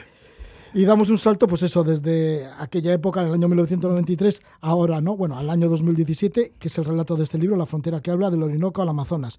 Volvemos de nuevo a Colombia, porque dice que ya has perdido la cuenta de tantas veces que has vuelto a Colombia, porque fue un amor a primera vista, también lo comentas en el libro. Después de haber cruzado la selva del Darién, pues ya te quedaste con Colombia prendido. Total, que vuelves de nuevo muchas veces y esta vez pues relatas el año 2017 que vas con una compañera de- del instituto, Silvia, que tenía Sí. también mucho cariño, mucho amor a los pueblos indígenas como los tienes tú. Sí, ella, ella tenía siempre como el gusanillo de, de que siempre le ha gustado leer a, a todos estos, mm, la literatura inglesa del siglo XIX, que iban por, bueno, con el imperio inglés, que, que contaban aventuras de la selva, en fin, le gustaba desde niña la selva, ¿no? Y, y después tenía un interés especial por comunidades indígenas y, y bueno, de- pues por si acaso vamos a ver. Bueno, pues el resultado de aquello eh, creo que quedó tan prendada de- del tema, porque superó con creces las expectativas, que ahora mismo creo que se va a matricular en antropología porque inter- le interesa profundizar más. Sí, bueno, que tú ya hemos dicho que eres antropólogo. El caso es que fue todo como muy curioso porque tu amiga Silvia dijo, voy a tirar un dado al mapa colombiano y lo que salga allí vamos. Y entonces salió Puerto Carreño. Ah, cierto. ¿En dónde está situado Puerto Carreño? Puerto Carreño está situado en el Orinoco, en la frontera que hay entre Colombia y Venezuela. Entonces es una zona que a partir de ahí apenas hay población. Es prácticamente selva o sabana, pero apenas hay población. Entonces ahí eh, va remontando el, el- el río Orinoco que hace la frontera. Y, y por ahí, bueno, pues intentamos ver si había posibilidades de, de- de ir remontando el Orinoco. Eh, intentamos contactar con lancheros, mm, alguno no nos convenció, eh, con otros, bueno, pues pudimos decir que, que nos daba referencias de uno, que nos pusiera en manos de otro y tal. Total, que fuimos remontando el Orinoco así. Remontar al Orinoco, fíjate en dónde cayó el, el dado, ¿no? Podría Fue haber caído en Cartagena de Indias, por ejemplo. o yo que sé, en otro sitio más tranquilo. no, no, el, da- pero- el dado estaba trucado para que cayera en alguno de estos sitios complicados. Sí, ya lo ibais buscando, ¿no? Pero bueno, ya le comentaste que aquí anteriormente tampoco se podía ir porque frontera con Venezuela, una zona conflictiva, con mucha muchos grupos guerrilleros, el ejército, narcotráfico. O sea que era una situación un poco difícil también moverse por allí. ¿o Es no? una situación, eh, yo he estado informándome sobre bibliografía y no he encontrado nada en los últimos 50 años de, de ningún reportaje así, un- una crónica, ¿no? Salvo sitios puntuales en los que se puede ir en avioneta o, o- pues para hacer un reportaje, pero así de todo seguido, porque claro, es que ha estado ha estado lleno de, de- ha estado de lo, lo- lo más potente de, digamos de, guerrilla, de narcotráfico, de batallas, de, en el libro narro batallas que se han dado ahí en concreto, incluso hasta entre grupos paramilitares y todo, entre ellos, entre guerrilleros y, y bueno, pues ahora a- acababan de firmar la paz hace un- unos meses antes entre Timochenko, el líder de las FARC, y Juan Manuel Santos, el presidente de, Colombia. Y Esto bueno, fue en septiembre de 2016. Efectivamente, correcto. Y entonces se habían retirado las FARC. Y en ese momento, bueno, pues pudimos entrar. Es muy posible que ahora, ahora mismo no se pueda. Porque nosotros mientras eh, eh, por ahí detectamos que nos habían dicho está el ejército por todas partes, pero no lo vimos por ninguna. Entonces se han retirado las FARC, el ejército no está, no está por ahí, a saber por qué, y los que lo han tomado ahora, porque es que los vimos nosotros, fueron el ELN, el Ejército de Liberación Nacional, que es otra guerrilla. Entonces Bueno. está bastante complicada la zona. Sí, ya hablaremos de las diferentes guerrillas. Y por eso has escrito este libro, La frontera que habla del Orinoco al Amazonas, porque si en 50 años no ha habido cronistas, tú has pasado por allí, te has decidido a escribir algo que relate la historia y que recoja los datos de esta zona. Claro, yo es como si, como si hubiera voces por ahí que desearan ser escuchadas, o naturaleza que deseara ser vista, o historias que, que- les gustara ser narradas. Eh, de alguna forma yo me hice eco de aquello, ¿no? Y, me parece interesante hacer una, una, un- una reflexión eh, sobre lo que ahí ocurre, entre otras cosas para mostrar al lector lo que pasa dentro de Colombia y, y, bueno, pues narrar pues también voces de resistencia que hay, ¿no? Voces, voces resilientes eh, de indígenas que están deseosos de que se les eh, aprueben sus derechos y, y, bueno, de gente que está deseando la paz, en realidad están deseando la paz por todas partes. Y de alguna forma quise dar voz a todo eso. Sí, pero al principio, claro, era un viaje bastante incierto. El río Meta, porque hay el Orinoco, en la zona de Puerto Carreño se juntan los ríos Meta con el Orinoco. El río Meta, hasta no hacía mucho, era un río prohibido. Un viaje en el cual, bueno, pues que tiene que, no sé, que en las tripas os tiene que revolverse un poco, ¿no? A ver hacia dónde vamos, dónde encontramos los lancheros, cómo nos llevan, porque la única forma además de moverse es por el río, Sí, por no hay, el otra, agua. no hay otra, no hay otra, porque además, además en la época en la que estuvimos nosotros, en esa zona pillaban las, las aguas altas y, y están mm, en relación a las aguas bajas como entre 15 y 20 metros más altos, es decir, que navegábamos sobre copas de árboles. Y, y, bueno, pues no, no, no, no, hay, no hay poblaciones por ahí prácticamente. Y entonces no es fácil, no es fácil. Eso, eso es como, como te metes y ya dices, bueno, ya irán viniendo, viniendo las cosas, ¿no? ¿Cuál era la idea? ¿Hasta dónde queríais llegar? Pues en principio lo que queríamos era tirar por el, por el río Orinoco, mm, por lo menos llegar hasta otra pequeña ciudad que hay que se llama Inírida, y por lo menos ahí sabíamos que había una pista de, de- de avionetas, pues por lo menos si hay algún problema o no podemos seguir, pues salir desde ahí. Lo que pasa es que ahí vimos la posibilidad de, de atravesar por una trocha por tierra, unos 150 kilómetros que hay, hasta volver a la, a la cuenca del Amazonas. Y por eso nos metimos después en el Río Negro, que era más complicado que el, que el, que el- que el Orinoco. Os metisteis en el río Negro, todavía más complicado como dices, y luego ya enlazasteis con el propio río Amazonas, que debisteis llegar hasta Manaos. Sí, eso fue después cuando nos metimos. Claro, es que de, Colombia, el, el trayecto más complicado, digamos, y más interesante en todos los sentidos es el de Colombia, porque es una zona de Colombia muy apartada, solo, mm, solo, está, solo se puede ir allí por río, o los militares van con sus helicópteros y tal, pero no hay forma, no hay carreteras, no hay nada para llegar, y todo, absolutamente todo lo que se quiere hacer allí pasa por una trocha que hay con, que pasamos nosotros con un tractor, que es un tractor desvencijado completamente que el viaje mínimo te dura dos días, pero que llevan hasta rifles y todos, porque hay veces que, que se les atasca el tractor, se les rompe la pieza y no hay cobertura, no hay gente, no hay nada, y, y se han dado casos de estar hasta nueve o diez días hasta que pueden, pueden recuperar aquello, y claro, llevan el rifle pues para, para poder matar algún animal si llega el caso y poder comer, ¿no? Entonces por ahí tienen que pasar todo, cualquier que quieran construir una escuela, pues tienen que pasar los ladrillos por ahí, los ladrillos que vienen a través del río Guaviare, que son dos semanas de río, más los que vienen de Bogotá, o sea, un ladrillo que, que llega hasta allí, igual tarda un mes o dos en llegar allí.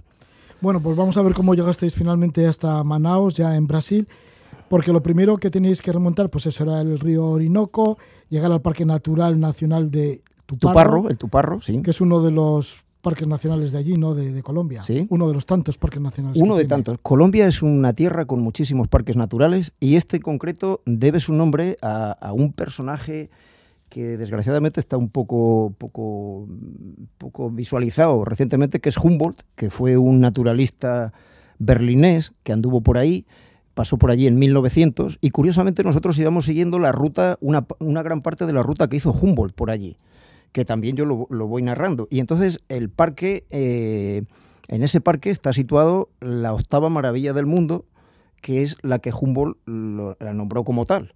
Humboldt fue un personaje que, que- que- que, en fin, eh, hasta en la Luna hay, hay, hay algún monte que se llama el Monte Humboldt, hay un montón de volcanes que se llaman el Humboldt, hay la corriente Humboldt del, del Niño, del, del Pacífico, la puso, se debe a su nombre, en fin, que es un personaje muy interesante. Y pasó por ahí, o sea, el Tuparro ha tenido eh, el honor de, de que haya pasado Humboldt por ahí. Le teníais muy presente a Humboldt. Mucho, sí. Sí, en todo el camino. Bueno, y lo vais nombrando mucho, lo vas nombrando mucho en el libro. Bueno, el Tuparro, que es una de las 59 áreas protegidas de Colombia. Además, cuando llegasteis ayer eran los únicos visitantes. Sí, sí. Ellos intentan, ahora como se han ido las FARC, intentan, mm, bueno, pues atraer turismo. Y atraer turismo, pero que de media, hablando allí con la gente, pues eh, puede haber un grupo que les llegue, que igual les venga 10 o 15 personas ahí al Tuparro y después se van, dar marcha atrás eh, hacia Puerto Carreño. Y, y bueno, pues, eh, pues no hay casi nadie, la verdad, porque es que todavía están empezando. Pero es maravilloso para ver aquello, ellos están deseando que vaya gente. A nosotros nos trataron de maravilla. Vamos, teníamos en el Tuparro teníamos cinco guías por ahí para nosotros dos. ¿Y qué es lo que encuentras en el Parque Natural Nacional del Tuparro? Porque nombras, entre otras, cinco especies de primates. Sí. Sí, pues por ahí la naturaleza. Vamos, hay que entender que curiosamente se da la paradoja que en los sitios donde más conflicto armado ha habido es donde más protegida está la naturaleza. porque, porque no se han podido hacer infraestructuras, porque como mucho han ido cazadores de estos furtivos a cazar, pero claro, bastante estaba con el conflicto armado que tenían y, esto además coincide que hay zonas que ni siquiera las han podido sembrar de coca porque se inundan, entonces ni siquiera lo han podido destruir con la coca, entonces es un sitio prístino prácticamente, ¿no? Y entonces la naturaleza es brutal, eh, eh, por ahí están los... los, pues no sé qué decirte, la- las primeras rocas de la Tierra, por ahí hay eh, muchos animales endémicos, por ahí hay, eh, en fin, plantas de todo tipo, en fin, es una maravilla. Y grupos étnicos también, hay algunos indígenas por ahí. Navegando por el río Orinoco, ¿qué es lo que observas? ¿Qué es lo que observas en las orillas? En las orillas, en las orillas a veces uno piensa, dice, bueno, y si ahora este barco naufraga, sobre todo en, zonas que llaman raudales ellos, que son unas corrientes así bastante fuertes, y yo me recuerdo que le pregunté a uno, digo, bueno, y si esto ahora vamos a pique, ¿para dónde tenemos que nadar si es que sobrevivimos? Y dice, dice, esa opción no se contempla.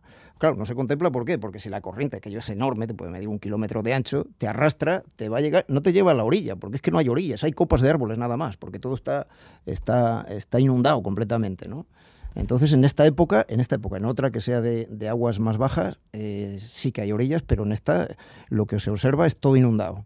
Tampoco inundado. has dicho que hay población, pero sí algunos grupos, algunas comunidades Sí. nativas. Sí, hay algunas comunidades nativas, sí, sí. Ahí por ahí. ¿Tuviste contacto con ellas? Sí, sí, sí, sí. Tuve, ahí, ahí tuvimos y después más adelante bastante contacto.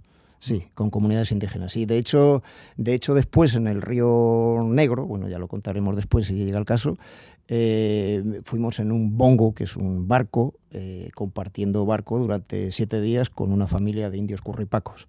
Porque por el, por el Orinoco fuisteis con una lancha voladora. Sí, fuimos, fuimos en varias lanchas. Unos lancheros nos iban dejando en manos de otros. Y la voladora es, se llama voladora porque cuando te montas en la lancha esa parece que vuela. O sea, coge una velocidad mm, tan brutal porque es la única forma de salvar unos raudales que llaman ellos, que son corrientes motivadas porque hay un estrechamiento del, del río, porque salen rocas. Y entonces el- en la voladora te tienes que... Lleva dos motores de estos, de estos Yamaha potentísimos.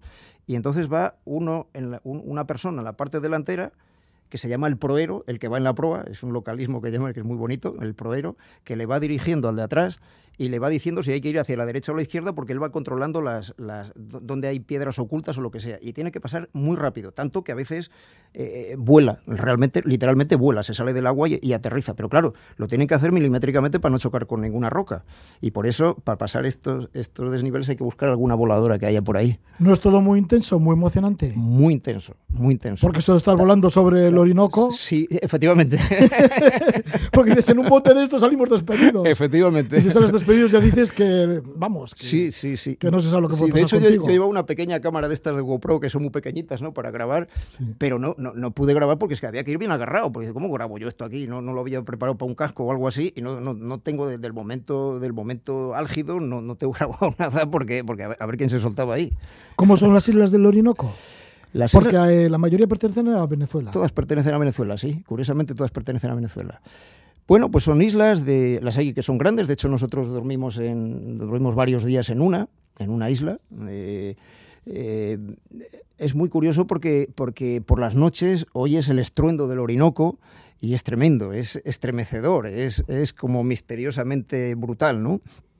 Y y bueno, Humboldt cuando pasó por ahí decía que era el único sitio donde no había mosquitos, cosa que no es cierta, o por lo menos en esta época hay mosquitos, ¿no? Y, y- y- en una isla de estas nos dimos cuenta, un día oímos un disparo por la noche y tal, y, después nos dimos cuenta, investigando, porque al principio no te lo dice nadie, claro, hasta que no coges confianza con la gente, había había un disparo, no sé el origen del disparo, yo ahí en el libro especulo un poco con lo que pudo pasar, pero lo que sí estaba claro es que teníamos al lado, estábamos durmiendo sin saberlo, al lado de un campamento del ELN, Ejército de Liberación Nacional. Estaban justo unos árboles más allá de nosotros. Lo que pasa es que estaban, era un grupo y estaban ahí en silencio también para que no, bueno, pues para no ser descubiertos y así, ¿no? Y las noches que son durmiendo en hamaca, Sí, con sí. un montón de luciérnagas alrededor, Correcto, correcto. La típica noche de la selva. con las cigarras. Con, la- con animales cantando, según a qué horas te cantan unos, eh, según que si, si va a venir una lluvia fuerte, porque a poco que lluvia fuerte empieza el pájaro berreador a cantar, en fin, es un concierto. Bueno, pues ahí estabais navegando por el río Orinoco. Ya dijiste que fuisteis por una trocha ya unos 150 kilómetros más o menos, Sí, ya por tierra para enlazar con el río Negros, eso es. que él desemboca en el río Amazonas. El río Negro después desemboca en Manaus, en el río Amazonas, sí. Eso es. Pero bueno, si te parece, dejamos aquí la primera parte de, de esta narración. Esto se puede encontrar todo lo que estás comentando en el libro La frontera que habla, del Orinoco al Amazonas. Estamos con su autor, con, con José Antonio Morán Varela, Ludita Laertes. Si te parece, dejamos aquí esta primera parte y luego continuaremos. Sabremos qué pasó cuando ya desembarcasteis en, del Orinoco y cómo os adentrasteis por tierra por esa trocha. ¿Qué, qué viene a ser una trocha? Una trocha es, es como un camino hecho en la selva. Una trocha es un camino hecho en la selva. Puede ser más pequeñita y entonces una trocha para caminar, o puede ser más ancha, como era este caso, que podía pasar un tractor. Lo que pasa es que la trocha en realidad eh, era un río y entonces el tractor se atollaba cada poco. En fin, esto lo dejamos para Sí. más adelante. Os esperaban un, un montón de, de aventuras hasta llegar al Río Negros y luego enlazar con el Amazonas. Muchísimas gracias por estar con nosotros, José Antonio Morán Varela, y te esperamos en otro nuevo capítulo, el segundo. Un de- abrazo, Roge. Es todo un placer.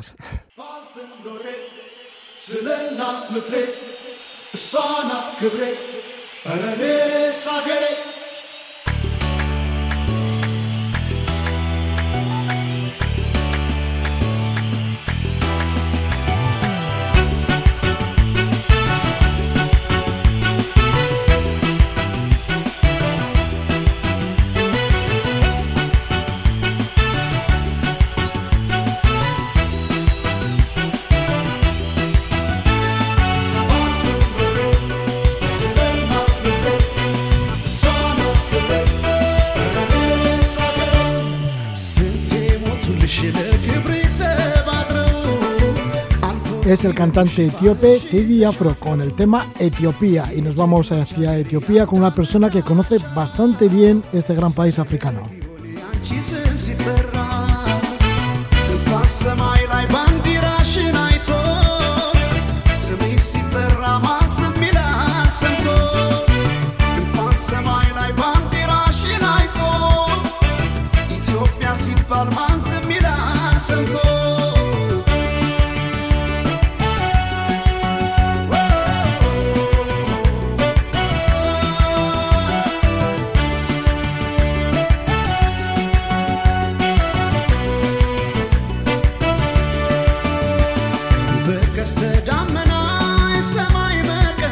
Es el tema Etiopía de Teddy Afro y nos vamos para allí, para Etiopía. Y lo hacemos con Tony Espadas, que lleva recorriendo África desde hace ya casi 30 años. Está muy interesado por los grupos tribales, abrió su primera empresa de tour operator en Etiopía hace ya una década y desde hace un lustro mm, fundó y ahora es director de Rift Valley Expedition, con sede central en Barcelona, pero también tiene oficinas en diferentes lugares de África, entre ellas en Etiopía. Tony Espadas es uno de los pocos blancos que se ha movido por Etiopía en el verano de 2020 y el primero en entrar después de cuatro meses que estuvo el país cerrado. Le damos la bienvenida a Tony Espadas. ¿Qué tal estás? Buenas noches, Tony. Hola, Roge, buenas noches. ¿Qué tal estás? Bueno, pues encantado de estar una vez más contigo, que siempre nos ilustras por algunos de los sitios que conoces de África, si en otra ocasión fue Angola, también hemos hablado de Tanzania, ahora Etiopía. Etiopía seguramente que será uno de tus países favoritos. Digo, porque eso de romper el confinamiento y irte para allí, Sí, sí, lo es, la verdad es que sí. La verdad es que, bueno, es un país que me atrapó ya hace muchísimos años y, pues, pues eso, como 21 años que hice mi primer viaje allí y desde entonces, pues no, no he parado de ir hasta el punto de que, fíjate, ya hace más de 10 años que, que monté allí la empresa y empecé a trabajar con, temas de turismo en Etiopía. Y sí, sí, en el mes de, en el mes de, de junio me fui para allá, a mediados de junio, estábamos todavía aquí en, la- en una situación complicada, pero como no, como yo tengo la empresa allí, conseguí pedir permiso y poder salir y poder volar en un avión que iba, un vuelo que iba prácticamente vacío y nada, tuve que estar en Addis Abeba, pues eso, 12 días en, en cuarentena hasta que me dieron el permiso y nada, una vez me lo dieron, pues ya me pude mover, mover tranquilamente por, por el sur del país, que es lo que en este en este caso iba iba iba a recorrer. ¿no te, da, ¿no te daba un poco de apuro de qué iba a pasar en Etiopía, cómo te podías encontrar en Etiopía con el tema de la pandemia, que es, que es algo mundial? Digo que igual te podías quedar atrapado allí en Etiopía o que podías tener cualquier tipo de problema. Mira, la verdad es que sí, sí que había un punto, ¿no? Esa, esa, esa parte de con interrogantes de qué, qué va a pasar, si me consigo mover allí, pues la gente cómo va a reaccionar, ¿no? Porque una cosa son las ciudades, luego y otra cosa es pues el sur del país, las aldeas, porque al final esto ha llegado, como tú dices, a cualquier rincón del mundo. A mí me sorprendió que en, quizá en las zonas más remotas, incluso de, del sur de Etiopía, fue donde casi la gente tenía más información y como y además evidentemente una información que se había explicado pues de la manera que se había explicado y era pues que es una enfermedad que traían los blancos con lo cual en algún lugar fue un poco delicado un poco delicado porque yo viajaba allí con con dos compañeros etíopes con los que trabajo y, y, la verdad es que en algún momento pues pues tuvimos que sentarnos y hablar con las autoridades locales y explicar que tenía el test del, del COVID negativo y qué tal. Bueno, fue, fue en algún momento fue un poco tenso, pero bueno, la verdad es que contento de, de poder hacer ese viaje en ese momento, porque para mí también fue una, una, una gran experiencia. ¿Cuál fue tu misión en este caso? Porque has estado por el Valle del Lomo, has estado también con etnias muy recónditas y seguramente también con gente que trabajas. Igual ibas a eso, ¿no? A ver cómo estaba la situación en ese momento Sí. de mucha gente que está trabajando con el tema de turismo que no lo puede hacer por el coronavirus. Exacto, Roge, sí, pues un poco, un poco todo. La verdad es que mm, ya te puedes imaginar, ¿no? Un poco la situación de. Yo trabajo desde hace muchos años, conozco mucha gente, ya no solamente el equipo nuestro en Addis Abeba, sino guías, guías locales, ¿no? Guías locales y no solo guías locales, aldeas que ahora te explicaré un poco alguna anécdota curiosa de, de, cosas que están pasando y que a la gente desde aquí pues poco, poco se le puede ocurrir, se, se, se las puede imaginar, ¿no? Pero un poco pues sí, retomar, eh, hablar con muchos de esos guías que tengo contacto pues semanalmente prácticamente con ellos, que ahora están desesperados pues porque evidentemente no tienen, no tienen un, un colchón económico, no una cuenta en el banco para poder ir tirando y se están buscando la vida de diferentes maneras y también un poco aprovechar, aprovechar la situación pues para buscar actividades nuevas, para buscar nuevos rincones, ¿no? Que todavía me sorprende. Etiopía es un país enorme, es prácticamente como España y Francia juntos, con lo cual, imagínate, no todavía quedan muchos rincones que por más veces que haya ido, que no sé, no sé, no sé cuántas he ido, pero seguro que más de 60 o 70, pues todavía me quedan muchos rincones por por conocer. Y en este caso, pues fui un poco a eso, ¿no? A buscar diferentes actividades, un poco ya pensando en los viajes del 2021, porque este año todo y que algo hemos empezado a trabajar, estos dos meses eh, se ha empezado a mover alguna, algunas personas, algunos turistas hacia allí. La verdad es que este año será, será complejo para que la gente se anime. Y un poco, pues eso, las dos cosas, ¿no? La, la vertiente más de mirar la gente cómo está, todos los conocidos que yo tengo, y también aprovechar el viaje un poco para buscar nuevas actividades. Hemos estado buscando en la zona de los cafetales, en la región de Cafa, y en la región de Sidama, que hay unas zonas muy importantes de cafetales, pues buscando algunas granjas en el cual poder hacer visitas y unas visitas bastante especiales. Bueno, la verdad es que he venido muy contento, la verdad. La región de Cafa, que es conocida por el café y se cree que fueron los primeros cafetales que hubo en el mundo. Exacto, sí, sí, sí, así es, así es.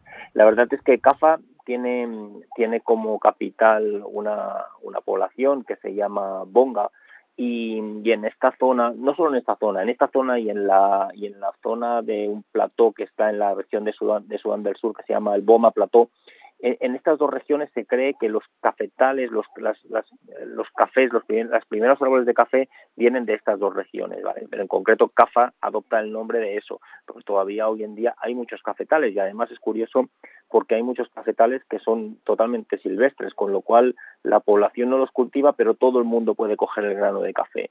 Hay una zona en concreto que se llama Manquira, que hay unos auténticos árboles de café. Y la verdad es que yo es una zona que no conocía, un rincón de bosque que no conocía y me, me, me, ha gustado mucho.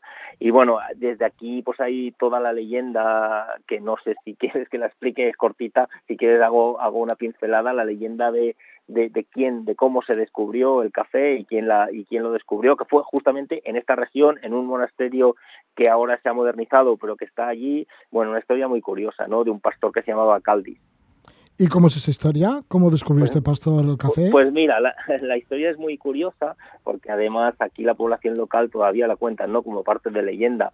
Y Caldiz era un pastor pues que, que se movía por esta región de Cafa con sus con sus ovejas, con sus ovejas y sus cabras, ¿no? Y eh, poco a poco pues fue observando que cuando esos, esos animales pues se comían unas esas bolitas rojas que él no sabía muy bien qué es lo que eran, pues cambiaban un poco su, su actitud, ¿no? Se ponían más nerviosas, más alegres. Entonces un día le dio por coger esas vallas, cogerlas, meterlas en un saco y llevarlas a un monasterio que lo había que había en lo alto de una colina.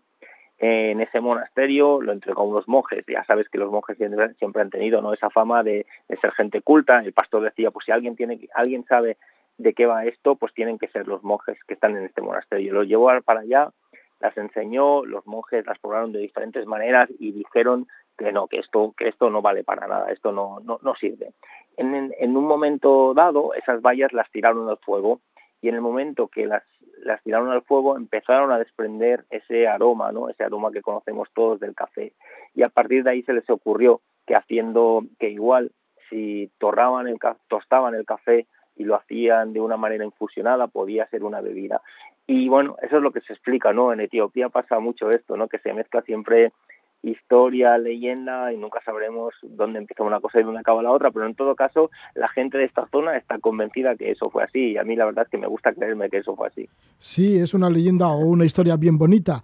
¿Y, y cómo sabe el café de la región de Cafa, en donde se dice que puede ser el origen del café? Bueno, ya has dicho que el bosque de Manquira, pues ahí los cafetales son salvajes, ¿no? Exacto, exacto. Pues fíjate qué curioso, Roge, porque el café en esta zona, estuve tomando café en diferentes lugares, en la zona de muy alrededor de Bonga, en algunas comunidades, que cada una lo, lo, lo hace a su estilo.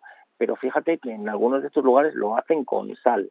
Ya me dirás tú, ¿no? Que para nosotros eso es un sacrilegio, pero ellos sí, sí, se lo toman con sal, en algún sitio incluso le pusieron un poco de mantequilla, con lo cual el, el auténtico sabor de ese café que nos gusta, no, la verdad es que se pierde, se, se, se diluye muchísimo.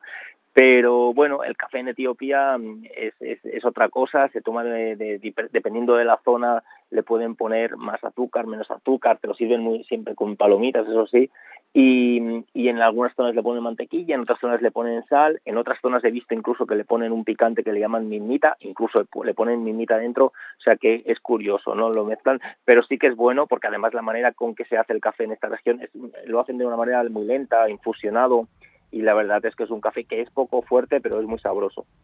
Antes nos has hablado, pues eso, que está el coronavirus, la pandemia en Etiopía y muchos de los lugares a los que acudías, bueno, o alguno de ellos, eh, te rechazaban por venir de, bueno, por ser blanco, ¿no? Por venir de Europa y así.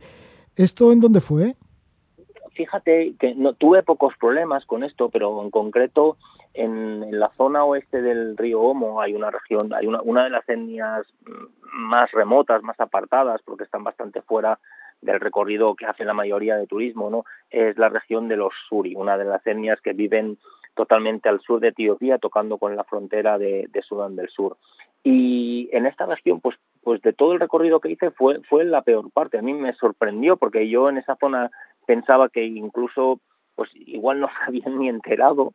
Y me sorprendió porque llegué a última hora de la tarde y normalmente pues cuando llegas a una de estas poblaciones y más en momentos como este pues tienes que llegar, tienes que registrarte en la administración local, decir mira voy a estar aquí un par de días o tres días eh, fuimos directos. Aquí donde está la administración local en estos momentos pues también también habían doctores. Para los pocos coches que llegaban no de turistas sino de cualquier cosa de camiones de lo que fuera pues te tienen que mirar la temperatura antes de poder meterte en el pueblo y meterte en un restaurante local o en un bar local. Y bueno me, me, to me tomaron la temperatura vieron que estábamos bien y, y nada. Y, la sorpresa fue que sobre todo un grupo grande de, de mujeres que estaban en uno de los bares locales eh, bebiendo el alcohol local que se bebe, que eso se hace a diario, pues sí, sí, en el momento que me vieron, pues empezaron a gritar corona, corona, corona, y fue como una sensación muy extraña, ¿no? Porque no, no, no estás acostumbrado. Y sí que había oído algún niño durante el trayecto, porque aquí ya llevaba, ya llevaba unos cuantos días, quizás 12 días de viaje, y pero no como aquí, que se animaron entre todas y empezaron a gritar el corona, corona, y la verdad es que fue un poco, fue desagradable, a mí no se me hizo nada agradable. Nada, luego incluso estuve bromeando con ellas y, nada, y la cosa se calmó. Pero bueno, es una anécdota, no se quedó ahí. Evidentemente depende cómo se expliquen las cosas, pues la gente puede reaccionar de una manera o de otra. Pero en este caso fue, fue así. Así que contactaste con esta etnia, con los Suri y también con los Male, que esta es muy poco conocida. Exacto. Sí, la etnia male, fíjate que, que están en, en pleno corazón de, de, lo que es el, el Valle del Lomo, están entre dos poblaciones muy conocidas que se llama una se llama Jinka y la otra se llama Keyafer.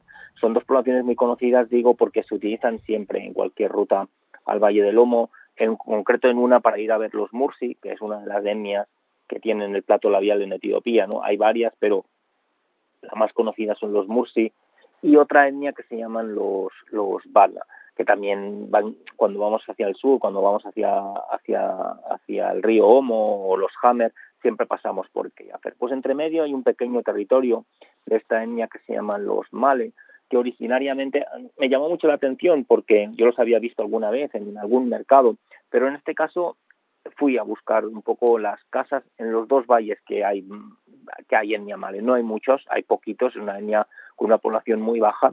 Y fíjate, en pocos kilómetros de distancia hay dos valles en los que viven los male. Los male tradicionalmente han sido cazadores recolectores y incluso hoy en día todavía la gente joven mantiene mantiene sus arcos y sus flechas. Yo diría que en Etiopía ahora mismo son de los únicos. Hay alguna alguna otra etnia en la región de Benishangul o Gambela que utilizan también arcos y flechas, pero prácticamente el resto de, etnias no utilizan arcos y flechas. Los malen siguen utilizando todo y que en teoría tienen prohibido cazar fauna salvaje con ello. En teoría lo digo porque donde viven, si algún día matan un pequeño antílope o, o alguna otra cosa, pues poca gente se va a enterar. Pero es verdad que lo tienen prohibido.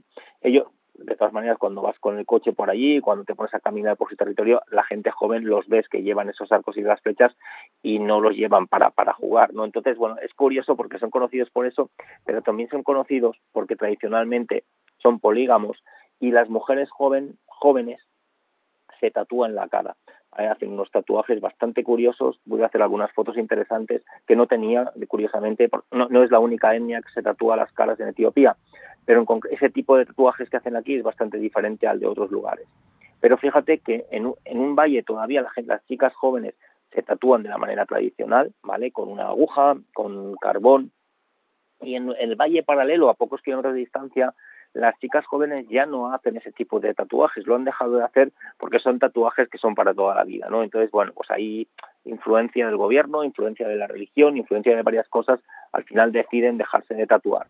Y, pero como sí que forma parte de su estética, sí que han cogido un tipo de pinturas súper curiosas, que no supe muy bien qué eran, porque parecía rotulador o acuarelas, y hacen unas pinturas muy, muy curiosas. Me gustaría poder enseñarlo porque, porque hice fotos de varias chicas en un mercado con unas pinturas que parecían máscaras de carnaval, ¿no? Y, y no, no, era parte de esa tradición, ¿no? Hasta que encuentran un, un hombre con el que casarse, ¿no? Y bueno, es curiosidades de estas que encuentras en Etiopía todavía hoy en día, ¿no? Sí, esto con la etnia Male. Y luego también estuviste con la etnia Hammer, que aquí sí que les conoces bastante bien. Ya conoces a varias familias desde hace ya bastantes años. Desde cuando Sí. llegaste la primera vez igual, ¿no? Hace ya 20 años. Exacto, exacto, sí, sí, sí. Yo con los Hammers pues tengo una historia con ellos muy muy fuerte, ¿no? Porque como tú dices, yo creo que si hay algo que me preguntarás, ¿cómo es que, que, que has vuelto tantas veces a Etiopía? Si hay un si hay un motivo principal para ello, yo creo que fue pues eso, ¿no? Esos contactos que yo tuve en mi primer viaje con, con la etnia Hammer, ¿no? Conocí, tuve la suerte de conocer a, a varias familias y bueno y poder estar con ellos varios días y varias noches durmiendo en sus casas y la verdad es que se crearon unos lazos y unas conexiones muy chulas que todavía hoy en día pues se mantienen fíjate que veintitantos años después pues claro conozco he visto nacer a un montón de críos de la familia he visto también morir a, a gente de la familia evidentemente porque además allí ya sabes que la gente muere por muchos otros motivos, ¿no? Mueren por malarias, mueren por enfermedades, mueren porque se ha ahogado un niño en el río, todo eso, te das cuenta, ¿no? De, a lo largo de los años no lo, lo, lo, lo, diferente que es la vida en un lugar y en otro. Y sí, sí, pues estuve con, con algunas de estas familias James que tú comentas y estuve por pocos, pocos días porque no iba para ello, pero bueno, ya lo suficiente para saludarnos, para ver que estaban bien eh, y bueno, la verdad es que siempre es confortable para mí verlos. Sí, también estuviste con etnia Dasanech, de la que sí que tienes bastante contacto, conoces a familias, Además, has estado también en la producción de algún documental, ¿no? Y, y guía de documentales sí. que han estado por allí. Sí, sí. Yo los Dasanech también, ¿no? Yo, es de esos rincones que están tocando ya frontera con, con Kenia, porque los Dasanech viven eh, tocando en la frontera de Kenia, justo al norte del lago Turkana, y todo su territorio se distribuye ahí, ¿no? En, lo que se llama el delta, el delta del, río Omo con el lago Turkana. De hecho, los Dasanech les llama un poco la gente del delta por este motivo, no por el territorio donde viven. De hecho, hay muchas aldeas de los Dasanech que están en medio del río. el río forma unas islas en su delta y con, son tierras muy muy fértiles, pues ellos cruzan con, con sus vacas hasta esas islas para poder para tener pastos. Sí, porque ellos, ellos dependen mucho del ganado, ¿no? Para ellos las vacas son todo. 100%, 100%. Las vacas, como tú has dicho, son todo y eso en concreto en esta zona de África, del sur de Etiopía, del, del, del norte de Kenia, del norte de Uganda, del sur del Sudán del Sur, es un territorio de, de conflicto por este motivo, porque mm, es un rincón, un triángulo donde coinciden bastantes etnias, todas con ganado y todas donde el ganado es su, fuente de riqueza. El ganado lo utilizan para todo, en concreto también para la dote a la hora de casarse. Con lo cual, imagínate la importancia que tiene eh, eso, ¿no? Un hombre no puede casarse si no tiene un número determinado de vacas y se concentra mucho en esa parte de África. Y los Dazanech no son menos, es un pueblo que vive del ganado, un pueblo que vive en, en, un territorio muy duro, muy árido. Fíjate como, como anécdota y curiosidad te explico que yo estuve moviendo también en estos días pues una, una colaboración con una pequeña ONG que trabaja en esta zona, pues porque la población de Asanich es bastante grande, pero hay un concreto, un, par, un par de aldeas que, que prácticamente han dejado, han dejado de, de hacer su, su vida tradicional por el turismo, porque como cuando, cuando estos años atrás cuando se mueve turismo de verdad, pues prácticamente reciben turistas a diario. ¿Y qué pasa? Que se han olvidado de hacer sus actividades tradicionales. Y esas aldeas en concreto, dos que están muy cerquita de Omorate, la población que normalmente se llega con el coche, esas aldeas en concreto, la gente se estaba muriendo de hambre. Fíjate, ¿no? El resto no, porque han continuado haciendo sus, sus actividades, pero fíjate lo, lo, lo, malvado del sistema, ¿no? Estas que durante muchos años han vivido muy bien porque han tenido dinero fácil, ¿no? Porque la gente, los turistas, fotógrafos que van allí y que pagan dinero, en estos momentos que no hay turismo, son los pueblos, son las aldeas que más están sufriendo. Pues bueno, estuve hablando con ellos, hicimos, se organizó con una pequeña ONG y, nuestra empresa allí una entrega de, de grano de maíz, y bueno, fue también, la verdad es que curioso, curioso hablar con ellos, curioso verlos, y, y, bueno, e intentar hacer, pues eso, ¿no? Poner tu granito de arena para solucionar un problema que, que tendrían que solucionar los gobiernos, pero que cuando reaccionan muchas veces es tarde. Sí, porque esta etnia dasanés sí que tiene muchos problemas, ¿no? Puede ser esa los que se dedican al turismo, que se quedan sin turismo y entonces no tienen nada para comer, pero los que se dedican al ganado también tienen sus amenazas. Por ejemplo, los ataques de la etnia turcana, que Exacto. les roban el ganado. Y ellos van, a, van con, con, el ganado siempre bien armados, ¿no? Por si acaso les, les roban. Totalmente, totalmente. Piensa que um, esta gente se mueve en territorios que, muchas veces cruzan unas, un, las líneas, digamos, de, de, las fronteras de un pueblo con otro pueblo. Entonces, todos los jóvenes, todos los jóvenes de la etnia, de la etnia en concreto en este caso que estamos hablando, todos van con su con su Kalashnikov, ¿no? Con su AK-47, pues porque, sobre todo a las noches, los turcana en concreto, que es el pueblo que tiene peor fama y que sí que es verdad que en los últimos años son los que más ataques han hecho en esta zona, pues cuando atacan, atacan a matar, da igual lo que si tienen que matar gente, pues matan gente, ¿no? Porque al final la prioridad aquí es conseguir ganado. Sí queda, queda un poco de pena porque realmente yo he tenido la suerte de estar en varios campos de ganado, los, los que ellos llaman, o en inglés se llama el cattle camp, ¿no? Que es esos, esos, esas extensiones donde el ganado está en medio de unos, de unos cercos, de unas vallas, y que durante el día están pastando, pero en las noches para resguardarlos se meten allí. ¿no? Se meten ahí quiere decir que no solo ellos se meten ahí, ¿vale? Con, con, con pinchos de acacias alrededor para que no se muevan, sino que luego por la noche se montan guardias, todos los jóvenes se montan armados guardias y jamás duermen vigilando que no haya un ataque de, en concreto de los Turkana o de los Canamayón o de los Toposa, las etnias que hay alrededor, ¿no? O de los Hammer, de los Nyangatón, hay bastantes bastantes etnias en esa zona y con todas hay un cierto conflicto. Entonces, bueno, es y la verdad es que el panorama cuando lo ves de cerca es, es curioso, es curioso porque es una, una guerra bastante abierta por el ganado. tierras duras, pero también bellísimas, donde viven la etnia dasanés, o por ejemplo la etnia Hammer, o la etnia Male, la etnia Suri, también la región de Cafa, en donde está el origen del café. Bueno, todo esto nos está contando nuestro invitado, Tony Espadas. Tony Espadas, que ha estado durante el verano de 2020, el verano de la pandemia, en Etiopía. Ha sido el primer blanco que ha entrado en este país porque tenía que ir allí a trabajar, ya que tenéis sede en Etiopía. Y es que Tony Espadas es uno de los fundadores de Rift Valley Expeditions, que tenéis la central en Barcelona, pero bueno, también oficina allí en Addis Abeba y en otros lugares de África. Y en ese cometido pues te has encontrado pues con tus compañeros de trabajo allí y además, bueno, pues has intentado también abrir nuevas vías pensando en viajes en el futuro. Eh, Tony, déjanos el contacto con Rift Valley Expeditions. Sí, bueno, mira, el, el correo electrónico es el info arroba el Rift Valley, que lleva un guion medio, o sea, Rift, R-I-F-T, guion medio, Valley de valle en inglés, punto com. Aquí es, eh, bueno, pues aquí normalmente atendemos bastante rápido y pese a las dificultades del momento, pues bueno, la, la buena noticia para, para cogernos es que hay algunos destinos, pues eso, como Etiopía, Tanzania, que, que, ya están recibiendo turistas, ya hemos tenido la suerte de enviar algún, algún, algún viajero para allí. Bueno, poco a poco, al menos en África, eh, las cosas parece que van volviendo a, a, la normalidad. O sea que bueno, si alguien se anima, pues eso, que nos contacte y le explicaremos lo mejor que podamos. Muchísimas gracias una vez más por estar con nosotros, Tony Espadas, por habernos hablado de esa experiencia en Etiopía. Que vaya todo gracias, bien con Roger. Rift Valley Expeditions. Muchas gracias, Rogi, que vaya muy bien. Gracias. Tony Espadas, que ha conocido una Etiopía sin turistas. Y ya nos vamos en Levando Anclas, lo hacemos con la música de Jason Isbell. Jason Isbell, que formó parte de Drive by Truckers entre los años 2001 a 2007. Desde entonces, buenos discos en solitario. El último acaba de aparecer, se llama Reunions. Y vamos a escuchar de este disco la canción Overseas. Que vaya bien, que disfrutéis de la semana, que tengáis dulces sueños. Hasta pronto.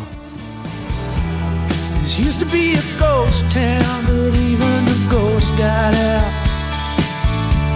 And the sound of the highway died. There's ashes in the swimming pool. I saw you on your wedding night, and I watched you sleeping in my arms. You didn't wash your makeup off. And you woke up looking scared as hell.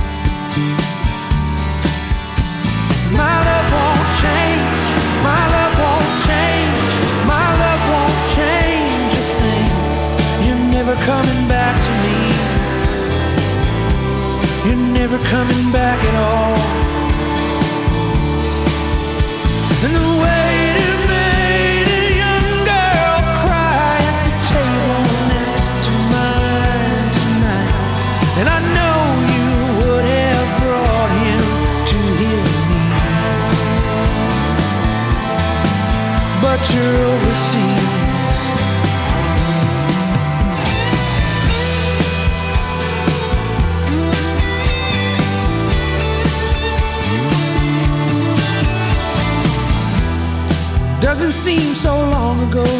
thought that we could change their minds. We'd stay here and fight it out with a love that we could weaponize. But I saw you losing faith and I was watching when the light went out. You know what revolution means, and you know it's not an option now.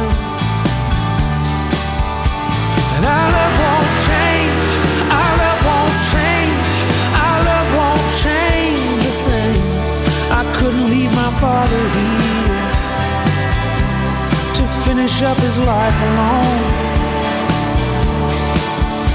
And I saw you